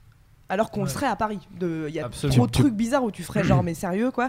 Et, et tu te mets très vite. Oui, euh, parce que moi, euh, ligne 13, quand il y a un clodo qui piche, je suis un peu genre, oh, quand même et tout. Et Ah non, non, Burning ça- Man, Burning Man, tranquille. Tranquille. Ah ouais, ouais. Je peux, je peux Ah ouais. dans ta tente Oh bah vas-y, je t'en prie. Bah tu pisses dans des Dernière fois La tempête n'excuse pas tout Mais après, dans de trucs euh, waouh, j'ai pas, j'ai l'impression que j'ai, un peu grillé déjà toutes mes cartouches là, depuis le début du Ah, podcast. mais tout est fou en fait. T'arrives et le curseur il est tellement haut que tu. Tu passes tes journées à avoir Ouais. la banane, euh, à avoir des trucs. euh, Et surtout, Ouais. tout est sur. Enfin. Et en plus de ça, t'as l'impression quand tu pars du Burning Man d'avoir fait 20%, quoi. Ah mais Même vraiment, pas, que dalle, même que pas, dalle. même pas. Moi, il y a fait- des quartiers, j'y suis pas du tout allé. Il y a Ouais. des zones de la playa, j'ai rien fait du tout quoi. La Dark Playa, je l'ai pas faite non plus. euh, Ah bah, Enfin, moi non plus. Ouais, j'ai. C'est pour ça qu'il faut y retourner en fait. Ouais, bah oui, en fait, c'est- ça qui te donne envie d'y retourner, c'est que tu te dis à chaque fois, bah, euh, allez, on va essayer de compléter ce, ce voyage, ce voyage, ce voyage, mais en fait, à chaque fois, eh bah, tu te donnes encore plus de. Pardon. Et rien de, ce, rien de ta journée se passe Ouais. comme ce que t'avais prévu, quoi. Ouais. Tu passes ton temps Ouais, à être. euh, ce qui est vachement aussi euh, libérateur, quoi. Oui, c'est bah, parce que j'ai un souvenir de- du podcast qu'on avait fait ensemble. C'était oui, c'était genre oublie tout ce que t'as prévu de faire. Ah c'est oui, ce qu'on dit, vrai. c'est ce hein. qu'on Ah oui. dit au début. Ouais. Au tu début, peux, c'est la tu phrase peux qu'on te dit. faire, ouais. un- tu- tu peux te faire une- un itinéraire si tu veux, mais au bout de, de la deuxième étape, euh, Faut faire terminé. C'est terminé, euh, tu passes à Ouais. autre chose. Vraiment. Kian? Moi, j'ai j'ai été euh, assez euh, touché parce qu'il y a personne qui te force à faire un truc. Ah oui. Si tu dis, euh, un mec, tu dis, Eh, tu, veux, tu veux un verre de tequila? Tu fais, Bah, je bois pas d'alcool. Il fait, ah, ok. Ouais. Euh, on jamais on t'a dit, vas-y, vas-y, prends la drogue. Bon, allez, euh, putain, un Burning Man ou pas Burning Man là Personne te dit ça, personne te force à quoi que ce soit. C'est hyper cool. Tu te souviens dans le, dans le camp de français qu'on a, où on est allé là, Ouais, où on s'est fait les, les massages et tout là Les frogies, c'est ça? Euh, Non, c'était pas les C'était pas les c'était les euh, disco. Ah ok. Wow. Parce qu'il y avait un camp français qui s'appelait les frogies, voilà. Mais il y en a plein. En fait, il y a, il y a effectivement beaucoup d'Américains, beaucoup de Français. Ouais. Enfin, surtout beaucoup d'Américains, beaucoup d'Israéliens aussi, des, des Italiens. Et, euh, et non, et donc il y a- il y, a ce mec-là, un Français, il me fait, euh, il a un, il a un feutre et il me fait trois carrés sur le bras. Ah oui, c'est C'était assez tôt dans la semaine. Il me fait voilà, maintenant tu ne peux, alors pour le coup voilà, tu peux, tu ne peux dire non que trois fois cette semaine. C'est génial comme principe. Et effectivement, bah, je l'ai, euh, j'ai, jamais rempli une seule, euh, une seule des cases quoi. C'est-à-dire que j'ai, j'ai toujours dit oui. Enfin après non, c'est euh, bah, euh, tu ce mec-là pour moi. ok. enfin toi, en tout cas d'expériences à faire, tu vois, qui sont euh, un peu voilà, c'est-à-dire qu'effectivement bah, tu, tu regardes. Alors c'est con, hein, c'est juste trois cases sur ton bras, mais tu fais bah allez si, je vais, je vais dire oui quoi. Ah, je vais jouer le jeu, J'y quoi. vais, j'y vais quoi. Escalier. Ouais. Bah écoutez les amis, ça va faire 1h40. On Ah. donc je pense que je pense que c'est je pense que c'est pas mal. Je pense que c'est très cool. Mais de toute façon, les gens qui veulent y aller, renseignez-vous sur les blogs, il y a tout en ligne. De toute façon, il y a des mecs qui ont fait des vidéos YouTube, des tutoriels, tout ça. Il y a zéro spoiler dans ce que vous allez faire. Mais voir. même Ouais, dans De toute toute c'est façon, clair. hein, c'est ce que je répète, hein, mais en vrai. Il n'y a euh, rien, il n'y a aucun spoiler. Seul, accompagné, euh, Ouais. motivé, pas motivé, euh, il y a vraiment un Vous truc. vous souvenez quand vos potes qui avaient déjà doigté une meuf vous racontaient Ouais. et quand vous l'avez fait pour de vrai C'est Bon bah voilà, Ouais. c'est la même chose. Vous vous êtes rendu compte que C'est vraiment la meilleure analogie du, du Burning Man. Là, faut juste Euh, rajouter un peu de sable euh, sur le doigt, quoi. Ouais, c'est juste ça. Euh, bah, les amis, hein, je vais vous faire un dernier petit tour de table, savoir aussi ce que vous faites en ce moment dans, dans votre actualité. Est-ce que vous avez prévu de. De retourner au fait- Burning Man, là, ouais, du coup, ouais, putain, ça, ça, Ah, là, ça, moi- rien d'en parler, là, je Ah dois- ouais, j'ai- putain, savoir qu'ils y sont en ce moment, là, ça Ouais, va c'est être ça. un seul- Ouais. En fait, c'est fou parce que bah, chaque année, avec, euh, en tout cas avec Vanessa et Ludoc, euh, on essaye de- d'au moins d'avoir une place pour se donner euh, la Oui, possibilité. au pire, vous la revendrez. euh, Au Ouais. pire, on la revend, mais là, ça fait deux ans consécutifs. En fait, Bah non, là on en a eu 6 hein. Là, Là, y on avait six il y a une- places. il y a une difficulté. C'est vraiment l'inverse de zéro. Tom. Mais trop Non, mais taf. Tout monde Non, la, taf. difficulté, c'est la période, ouais, c'est parce que c'est pile poil dans la rentrée. Dans en la fait. rentrée, Comme c'est fin août, début septembre, et que c'est la rentrée audiovisuelle, c'est très difficile pour la plupart de se projeter aussi. Ouais. Nous autres, gens du métier, tu vois. Exactement. Non, mais ça, où t'as le somme des Les gens qui habitent à San hein. Francisco, pour eux, c'est comme s'ils partaient en week-end, tu vois, ils sont juste à côté, tu fais, ah, les bâtards. Ouais. c'est quand même une organisation, c'est Oui, avion. euh, avion, euh, ouais. et puis c'est un prix quand même, hein, au final. Même si C'est pas cher, le oui, oui, Man. 4000 balles à deux. hein. Oui, oui, oui. C'est euh, entre l'avion et le- la location, parce que c'est quand même un vrai luxe hein, d'avoir un, un camping-car comparé à, Ah, ça fait la diff, ouais. À être en tente. à être en tente et tout. euh, Ou Moi, j'étais en tente, j'ai bien vécu le truc. Ah ouais Mais t'avais Ah, le camp quand dans même. un camp. Ou alors faut être dans un Ah oui, camp. J'étais dans un camp. Moi, il y avait de l'eau par contre. Oui, voilà. Parce que nous on n'était pas dans un camp, ouais. Mais effectivement, avoir des toilettes à soi. Ça, c'est vrai que c'est- des fois, Ouais. Cadeau- mon, mon mon cadeau d'anniversaire à Kian, enfin le cadeau d'anniversaire à Kian, c'est qu'il puisse venir yesh dans le, dans le. C'est vrai? Je peux m'asseoir sans regarder ce qu'il y a derrière? Vas-y, merci mon pote, merci. Euh, oui, non, j'allais vous demander est-ce que vous avez des recommandations? C'est vrai que normalement on fait ça et ça fait plusieurs émissions que je zappe. Et là, on a un petit peu de temps si vous avez un truc que vous avez envie de recommander aux, aux gens. Parce que moi, j'ai vu euh, The Boys. Putain, Une- j'allais dire Ah, The j'ai Boys fini- aussi. j'ai fini avant Ouais. de venir. Ah bah écoutez, j'ai trouvé ça grave cool. C'est grave cool. hein. Euh, je connais pas la BD. Alors, Donc, qu'est-ce euh, que c'est? Parce que moi, je ne connais pas du tout. Et ben alors The Boys, je, comment je pourrais te le résumer? Je, en- je peux? Ah bah j'ai- J'ai j'ai- j'ai déjà résumé, je dis il faut pas spoiler non plus. C'est euh, dans un monde où les super-héros sont hyper médiatisés. C'est comme Avengers, mais ils sont médiatisés, ils ont des réseaux sociaux à fond, ils font des placements produits. C'est Ok. c'est- c'est comme Cool. des très. très c'est vraiment des grosses, grosses stars. C'est des influenceurs. C'est des- ouais, c'est clairement des, mais c'est des influenceurs, ils font des pubs dans tous les sens et c'est quasiment des dieux euh, sur Terre. Ils vivent euh, et ils travaillent au fond, ils travaillent pour une société qui s'appelle, euh, je sais plus. euh, Ouais, mais qui est l'é- qui est l'équivalent de Marvel en gros. hein. Ouais, Enfin, voilà. c'est comme si- non mais c'est ça, c'est comme si Marvel existait vraiment Ouais, dans la vraie vrai, vie. voilà. Et, euh, Et ils rendent service à des gens dans le monde entier, enfin aux États-Unis, parce que c'est qu'aux États-Unis. Et, euh, et en fait. euh, C'est un autre regard sur les super-héros Ouais, c'est tous super un peu des fils de pute Jusqu'au jour où il y a un gars, qui- il y, a- il y a un accident avec un super-héros, parce qu'il y a des, il y a des co- dommages collatéraux qui se font, et le mec va commencer à creuser. Et du coup, il y a une, une étrange vérité, comme Oh. dirait Patrick Beau. Et, euh, et c'est très drôle, c'est produit par, Putain, c'est bien écrit, c'est hein. produit Seth- par Seth Seth Rogen et Evan ouais. Goldberg. C'est vachement bien produit, Et ouais. euh, c'est co- c'est créé par le, un des co-créateurs de Supernatural. Si vous êtes fan de Supernatural, alors c'est un peu plus trash, hein, c'est quand même. Euh, je, je crois que c'est moins trash que la BD pour les gens qui l'ont lu. Je crois que ça va un petit peu moins loin. Non, c'est violent quand même, c'est c'est- violent, Mais hein. c'est quand même très violent. Très, très Et- gore, violent. C'est gore. Il Ah ouais y, a- il y a- il y a du sexe un peu sale, euh, enfin sale dans le genre. Ouais, euh, ouais. C'est un peu. non. Ça, c'est cool, ça. Sur des cool. balançoires. Ça donne envie, ok. Euh, non, non, mais en tout Non, cas, c'est vraiment- c'est surprenant. C'est Ouais. assez, sur- c'est assez- c'est frais et c'est très actuel. C'est-à-dire que c'est très au fait des de ce que tu vois dans la société actuelle par rapport à l'industrie du spectacle et tout, et c'est un vrai propos. Et même si t'aimes pas trop les films de moi je suis pas très Ah, fan moi, des films de super-héros. moi, je m'en branle. Mais là en regardant euh, The Boys, j'ai kiffé parce que c'est pas forcément euh, c'est sur des super-héros mais c'est amené différemment en fait, c'est un autre regard et c'est très intéressant. Et si t'aimes pas Avengers, tu peux quand même. Oui, oui, oui. Ah, Ouais, vraiment, moi, j'ai au rien suivi hein, à tout ça. Au donc, contraire, euh, c'est une, c'est une vraie. une Bah, vraie- ça, ça se moque un peu en vrai, hein, même. ouais. hein. Oui, oui, ouais, complètement. voilà, ça parle de ça. Ça rajoute de l'humanité dans, un, dans, dans ces gens qui sont totalement irréprochables dans Avengers. C'est vraiment des héros incroyables Ouais, et tout. sûr. Oui, ça te dit si c'était vraiment des humains. C'est vraiment des rostas, Et aussi en film, euh, je pense que vous êtes déjà allé, puis en plus je suis même pas sûr qu'il soit. euh, Ah non, vous savez quoi, je vais pas vous conseiller le Tarantino, mais qui est très bien, n'hésitez pas. Allez, si vous pouvez, il y a Good Boys. Alors on reste dans les Ah, thématiques des le Boys, voir, produit par euh, Seth Rogen. J'ai trouvé ça grave frais. C'est-à-dire que c'est pas un chef-d'œuvre du cinéma, c'est sur des gamins qui en fait, euh, sur le papier on dirait que c'est super grave avec des enfants plus jeunes. En gros, c'est des Oui, gamins. c'est ce que j'ai demandé si t'étais dans la même dans la même veine ou Ça va un peu là-dedans. C'est c'est trois enfants qui sont potes, euh, je crois, ils sont en sixième ou un truc comme ça. Euh, et euh, ils veulent aller à une, à une boom organisée par un des enfants parce qu'il y en a un qui est amoureux de la meuf qui y est, il y a le jeu de la bouteille, alors il veut y aller tout. Et donc dit comme ça, je suis d'accord, ça a l'air pas foufou. Mais en fait, c'est pareil, extrêmement actuel. Moi, j'ai été assez surpris euh, à quel point ça intègre les questions, euh, comment dire, d'aujourd'hui sur euh, le sexisme ou, ou notre relation avec les autres humains et les questions de société, tout en étant une grosse comédie pas du tout relou avec des blagues de god et de et de et d'enfants qui font des qui font des blagues avec des gros mots. Et pourtant, c'est très, alors j'aime pas ce terme, mais woke entre grosses guillemets. Et, euh, et non, c'est vraiment intelligent et c'est extrêmement drôle, c'est extrêmement bien joué. Et, euh, et ouais, je vous conseille ce film parce que et surtout, je suis très, enfin, je remercie, euh, je remercie personnellement. Non, c'est trop cool qu'Universal mette ça au cinéma parce qu'en fait, c'est le genre de comédie que tu ne peux voir quasiment que sur Netflix aujourd'hui. Et, euh, et le fait que ça ce soit en salle, j'ai trouvé ça grave cool. Alors, je crois que c'est pas sur beaucoup de salles. Je crois que c'est, nous on a la chance à Paris que ça soit diffusé Ouais. quand même sur pas mal de trucs. Je suis pas sûr qu'en province ce soit aussi facile d'accès. Mais en tout cas, quand ça sortira en DVD ou en VOD, n'hésitez pas à le mater parce que c'est vraiment très chouette. Il y a le gamin de, Room aussi, euh, Jacob, euh, je sais plus quoi, qui, était dans le Dolan aussi, qui est un gamin qui joue vraiment trop bien et qui vend trop bien les vannes.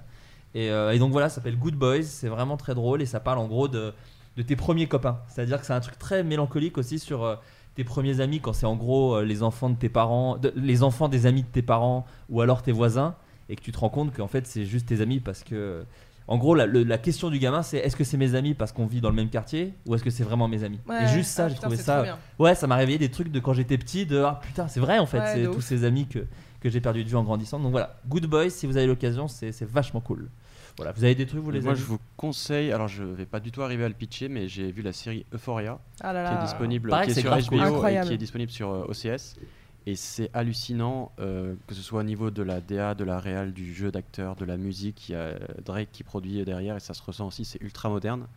Les sujets sont ultra Ça parle, ça parle de quoi? C'est très. mais C'est sur un la- Skins, sur mais en l'adolescence, 2019, quoi. Mais avec ton euh, rapport au corps à beaucoup plus l'adolescence, trash, quoi. quoi. Euphoria. Mais dans Euphoria. l'écriture plus nuancée aussi. Oui, oui. C'est très Oui, nuancé en, en écriture. C'est adapté d'une série. euh, vraiment très très bien ouais, écrits, quoi. c'est adapté d'une série israélienne et, euh, et c'est. Moi, je me suis pris une vraie claque euh, Ouais. à tous les niveaux en fait. Bah, l'épisode de la fête foraine, le plan séquence du, du- Voilà. c'est fou.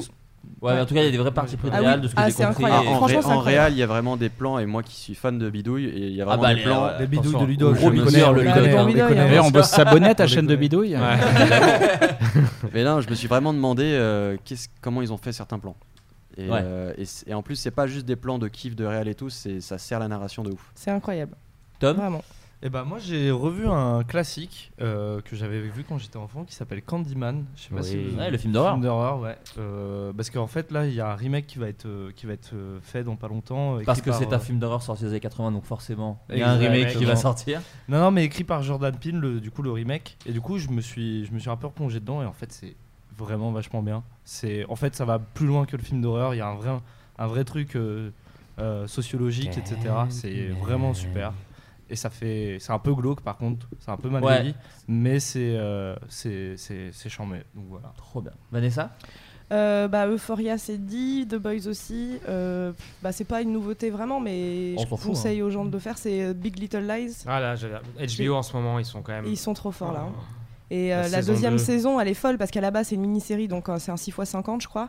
Euh, ça devait être qu'une saison et en fait ils en ont fait deux. Il y a, il y a le casting euh, suprême de femmes, c'est-à-dire euh, Nicole Kidman, Meryl Streep, euh, Balasco. Balasco, Victoria Abril, parce que c'est aussi un remake de Gazon Maudit. Ah oui, oui, bah Corinne très- Vous avez dit qu'ils étaient très forts. Et euh, non, non, c'est euh, Jean-Marc Vallée qui avait réalisé la saison 1 et là il est plus dessus. Mais euh, c'est trop en montage, c'est fou. La musique est incroyable, le jeu est fou et enfin c'est super.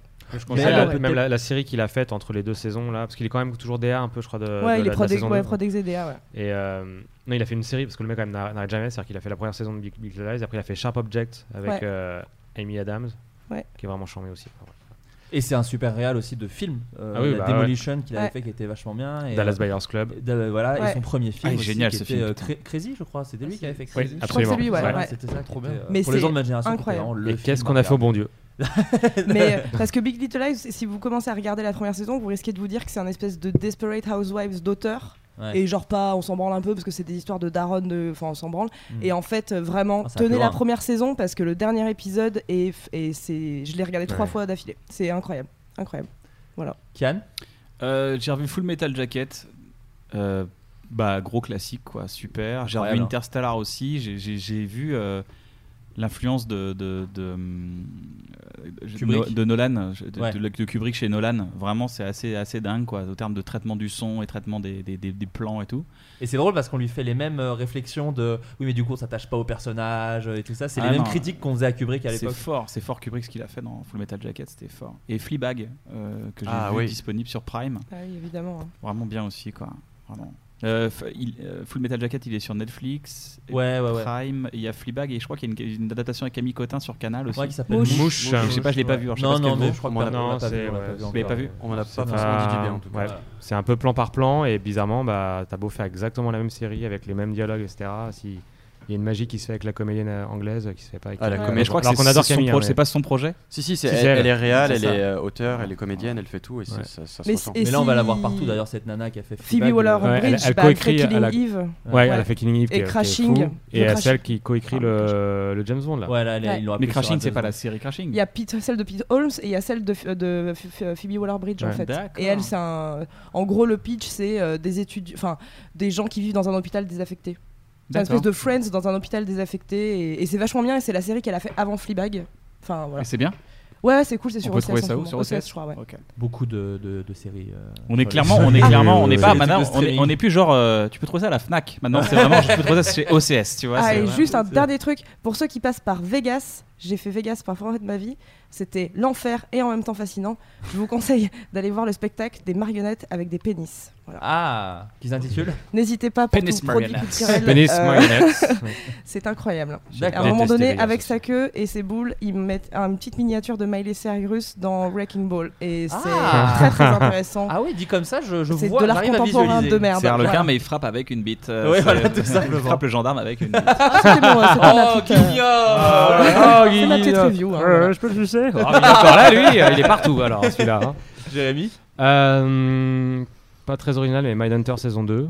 Ah, j'ai Ah, pas j'ai vu. pas vu euh, encore. j'ai- Elle m'a Ah, fait putain, bader la saison J'ai pas- 1. ouais, Elle j'ai est pas- trop j'ai pas Elle envie m'a de bader, elle m'a là. fait bader de ouf. je sais Pareil. pas. Mais vraiment- c'est- Elle est vraiment, vraiment bien la saison 2. là là, Ouais. c'est Ah ouais vraiment- Pour plus tard, je crois. Et c'est- En et tout, j'ai oublié, en- j'ai en oublié. jeu, Faut en que je- faut que réal, je revoie euh, la saison 1, du coup, j'ai oublié moi. Mais David- ouais. Euh, non, tu Emmanuel peux Macron, regarder- il en pense quoi? Enfin, Qu'est-ce qu'il qu'est-ce qu'il a qu'est-ce C'est qui- pas la qu'est-ce même. qui lui arrive? C'est pas la même structure. Il y a un truc un peu plus feuilletonnant, je trouve. Ouais. D'accord. Donc euh, il y a. il y C'est a- moins basé sur les interviews avec les. Bon, il y en a un. D'ailleurs, big up au mec qui fait euh, Charles Manson, elle est vraiment folle, elle est Qui- quasiment qui est le même acteur. Charles Qui même Manson acteur. aussi, d'ailleurs. Qui quoi Big up, ah, Big. Manson, hein, on l'embrasse. C'est le même acteur que dans le Ouais. Tarantino d'ailleurs. Et du coup, qui, est- qui a- qui a plus de euh, dialogue dans le Mindhunter que dans le Tarantino. Ouais. Il dit juste Je cherche euh, Jean-Mi. Bah, Eh il bah, est pas ça- là. bah, salut alors. Ah, bah, là. Et euh, donc, Mindhunter saison 2, vraiment que j'ai vraiment. euh, en deux jours, je l'ai bouffé, quoi. Le Enfin, les, les acteurs sont ouf, euh, bref, voilà. Et euh, Midsommar, mais la version longue, que j'ai eu la chance de voir à, Au à. New York. Euh, 3h30. Ah, t'as kiffé Midsommar? Ouais, Ah, mais la version j'ai pas longue. accroché, moi. Ouais, moi pas non plus. accroché. Mais Ouais. Ah, vraiment, j'ai- vraiment, j'adore. Après, on peut pas en parler. Aster, Ah, mais moi, j'avais beaucoup aimé Hérédité. Hérédité, ouais. Et celui-là, je... en fait, c'est un délire. Tu rentres, Mais tu je, rentres je- pas. et je que je conseille pas- la, la version longue vraiment. qui est- Ouais, tu trouves Ouais. Mais Ouais. comment Qu'est-ce tu qui- peux avoir une version longue une... C'est quoi le truc Il y a 45 minutes en plus. Et qu'est-ce qui se passe dans ces 45 minutes Où, euh, moi j'ai vu les Sans- deux versions, j'ai vu la version, j'ai vu, la pas longue et la version longue. Et en fait, tu- il y a tout ce que je n'ai pas aimé dans la version euh, courte, qui dure quand même deux heures et La version cinéma, quoi. Euh, et c'est le genre, effectivement, toute leur histoire de break-up qui, au moment, au moment donné, tu les perds un peu au milieu du film. Ils vont Non, chacun. non, non, oui, pas trop, voilà, hein, ça. Et que j'ai trouvé vraiment décevant parce que pour moi, c'est vraiment un, c'est un film de rupture et c'est pas un film, tu vois. C'est vraiment un film de rupture qui est beaucoup mieux amené, qui est beaucoup plus. euh, euh, Enfin, voilà, leur relation est beaucoup mieux traitée sur, dans la version Ouais, moi, moi, le truc effectivement qui m'a rebuté, c'était plutôt les personnages. Et là, tu, en gros, ce que tu dis, c'est qu'on les mieux définit, on les définit Ouais. mieux, pardon, dans la version Ouais. longue, quoi. Ok. Bah, je vais quand même pas me la refarcir, hein, Non, parce que c'est non, 3 non. heures, mais en tout cas, euh, bah, c'est intéressant à entendre. Midsommar qui est, qui est encore en salle, si jamais, enfin, vous voulez voir la version. Et c'est les 10 ans de Inside Jamel Comedy Club. Ah oui, qui est vu. dispo sur YouTube, qui est une des meilleures séries françaises qui a jamais été créée, donc allez la voir. Et si jamais, sachez que le premier épisode de cette saison, euh, on a reçu euh, Yacine Dedo qui en parle un petit peu, qui donne des coulisses. Et C'était assez cool d'ailleurs. Donc, allez euh, voir. si vous voulez aller l'écouter, n'hésitez pas.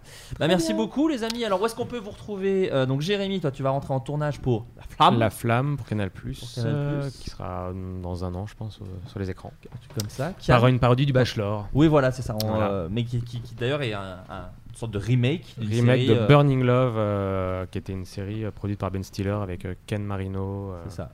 toute une Macaulay Black, enfin toute une ribambelle de, de gens qu'on aime beaucoup. J'étais ravi que sur mon contrat d'auteur, il y ait d'après une série Oui, produite par par Ben Ben Stiller. Stiller. Il y avait Ben Stiller et moi sur le même contrat, j'étais assez heureux. Ah Voilà. là C'est pour ça que j'ai signé hein, d'ailleurs. Et parce que Jérémy il m'a Euh. fait du guacamole. euh, Kian, ton spectacle? Euh, je suis en spectacle dans, dans partout, euh, partout. Vous allez sur unebonnesoirée.fr pour trouver une date euh, près de chez vous. Euh, Il y a une nouvelle émission, on a une émission qui s'appelle qui s'appelle 60 qu'on a fait sur Canal qui est dispo sur MyCanal. C'est 60 artistes en 60 minutes. Tu comptes en, Chaque artiste tu fait une en, fait en faire d'autres d'ailleurs? Euh, écoute, euh, a priori, ça serait les, les signaux sont assez verts pour qu'on en fasse une, une 62 du coup. Qu'on fasse celle-là et ça serait cool qu'on en refasse une. Il y a derrière un micro qu'on avait fait à Montréal l'année dernière et là on l'a fait en Belgique avec des humoristes belges, des humoristes qu'on n'a pas forcément l'habitude de voir, des gens qu'on connaît comme Guillermo Guise et tout, mais il y a plein de nouvelles générations. Donc ça sortira bientôt aussi, ça sera sur. Ah, il y a euh, Baptiste aussi dans celui-là, je crois. il y, C'est aura- celui-là il y a Baptiste ouais, qui fait un, un sketch de tout son tout nouveau spectacle, c'est vraiment, vraiment, vraiment hilarant. Euh, Basile c'est- Gablin, si vous, si vous le visualisez pas, c'est euh, copie comique. Voilà. et, euh, et ouais, je fais un peu de stand-up dedans, c'est cool. euh, non, c'est stylé. là, j'ai vu d'ailleurs qu'il y avait un derrière un micro qui, qui, qui est passé sur C8. Oui, c'est ça Voilà. maintenant. ouais, ouais, il va passer sur C8. Il était sur C-Star. je C'est crois. Star, excusez-moi. Donc si euh, Il en est cas, disponible- en il est- replay il est sur disponible le- en replay maintenant sur les gratuitement. replays de C8 et C-Star, donc vous pouvez le voir gratos si vous n'avez pas Canal. Voilà. Voilà, et plein de projets aussi. Je suis en train de, de- de pas mal euh, développer des trucs. Maintenant, je, maintenant, je produis, donc ça, c'est cool. Trop bien. Ma boîte s'appelle euh, euh, FKLG. Voilà. D'accord. Voilà, faire kiffer les gens. C'est juste Ah, ça. trop Donc, j'essaie bien. de faire kiffer les gens. Donc, j'essaie de faire kiffer les gens. Voilà, c'est tout ce que j'essaie de faire. Donc, je travaille sur des, des- des programmes courts, des trucs cool. euh, des, des nouveaux, des nouveautés en tout cas, des nouveautés avec des nouveaux artistes et euh, voilà, c'est c'est un peu mes, mes plans aujourd'hui, c'est euh, de passer un peu le flambeau. Bah, mortel. Vanessa? Euh, eh bien, moi, en ce moment, je pète un fond dans mon bureau pour euh, produire la nouvelle émission de Monsieur Poulpe sur Canal. Mais alors qu'est-ce que c'est ça? Je peux pas en Vanessa parler encore. Vanessa Bray, qu'est-ce que c'est? Je peux pas le dire encore. peut pas encore le dire. Non, parce que ça a été, ça commence à être annoncé depuis hier par euh, Canal et tout, mais je peux pas encore en parler. D'accord. Euh, pour la Mais si bonne vous raison tapez, qu'on n'a pas encore de titre. en ouais, mais si vous googlisez euh, Poulpe Canal dans les, à les prochaines semaines, vous aurez. Ouais, voilà, façon. Mais c'est cool, c'est un projet trop bien. euh, c'est euh, en hebdomadaire. Voilà, c'est une émission. en tout C'est une C'est une hebdo, émission en ouais. hebdo Waouh. en clair, donc pour nous c'est un bon step quoi. On est C'est hyper quoi Ça sera un samedi Ça sera un. Euh, On peut pas en dire on plus, pas trop en Cannes. dire Ah, plus ok, pour l'instant. on ne peut pas en dire mais, plus. euh, Si je peux mais éviter voilà. de faire du montage, j'ai la chance de pas avoir Méniel, donc je ne fais pas de montage normalement sur cette émission. donc- Et Crac Crac reviendra euh, sous une nouvelle forme aussi. D'accord, ok. Voilà. J'en mets. Donc euh, plein d'actu euh, sympa. Trop bien. Tom? Eh bien, vous pouvez me retrouver à la chicha de. Non, non. euh, alors, euh, dans les actus, bah, il y a un court métrage qu'on a fait avec euh, écrit par Aramanis. Et Trop bien. donc, Qu'est-ce qu'il est drôle, lui Ouais, Qu'est-ce qu'il est marrant Ouais, il est pas mal, il est pas mal. C'est un bon gars.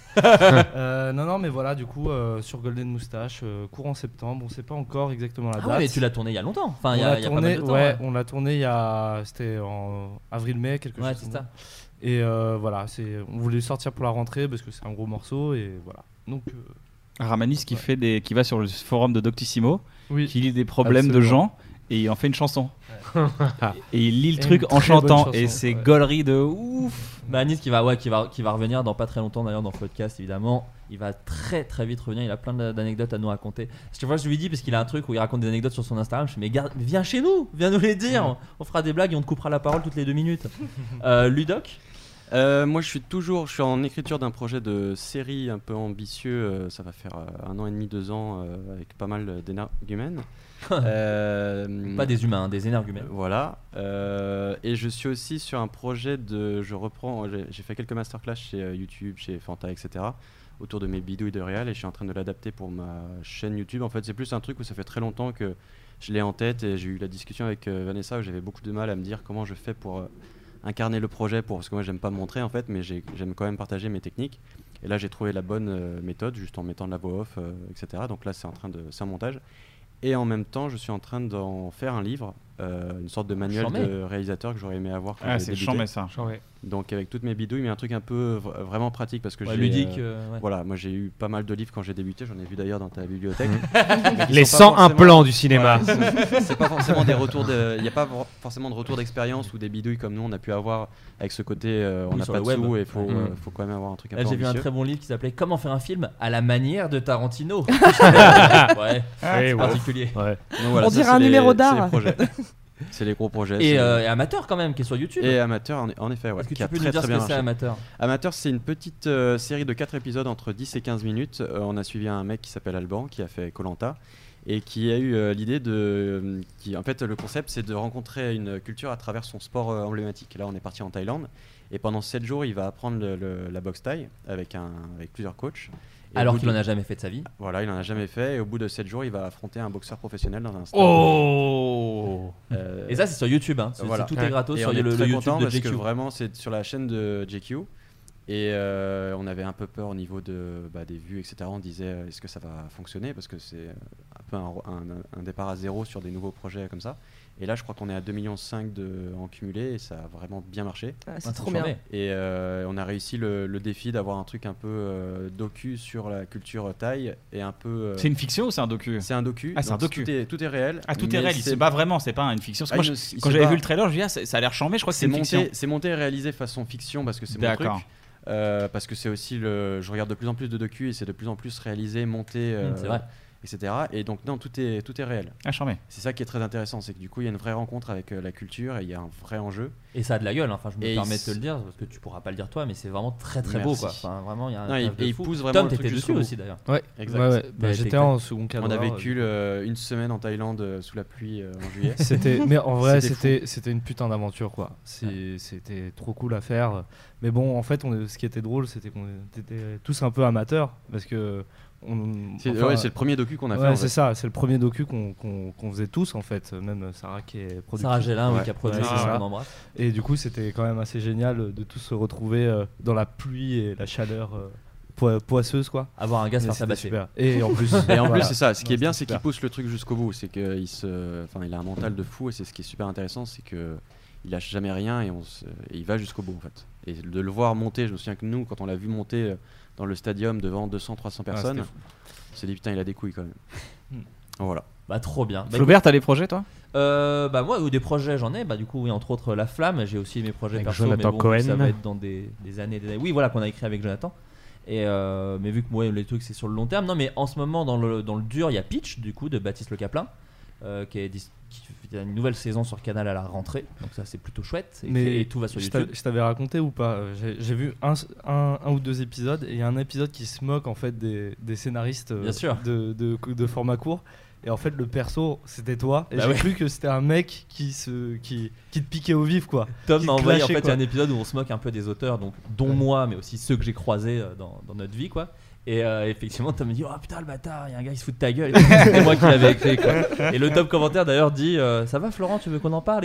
Ah ouais vous avez une barbe vous êtes semi-gros vous plagiez Joe D'Apato donc voilà je fais une espèce un peu de, de psychanalyse avec cet épisode Euh, ouais donc voilà Peach et euh, une bande dessinée chez Delcourt. Ah, je savais pas ça. bah ouais qui a bien. été signée. Donc ça y est je peux enfin en parler avec euh, euh, Davy Mourier donc en chef de collection. Donc ce n'est pas lui qui décide c'est Davy, euh, mais Davy Mourier est le chef de collection. C'est lui qui m'a permis de faire cette bande dessinée avec également euh, Marion euh, de, de- de Delcourt et, euh, et maintenant Leslie et, euh, et voilà donc ça c'est très cool mais pareil c'est dans très longtemps parce que Leslie, la chanteuse la chanteuse Leslie ouais qui fait maintenant de l'édition Ah ouais, pas mal. Ouais, ouais, ouais. J'essaye de chercher, de, de citer une chanson et je n'en ai pas. J'ai fait Euh, des clips euh, pour les skis. euh, j'ai- Quand j'ai débuté pour lancer ma prod, voilà, sachez-le. Il fallait que j'en parle.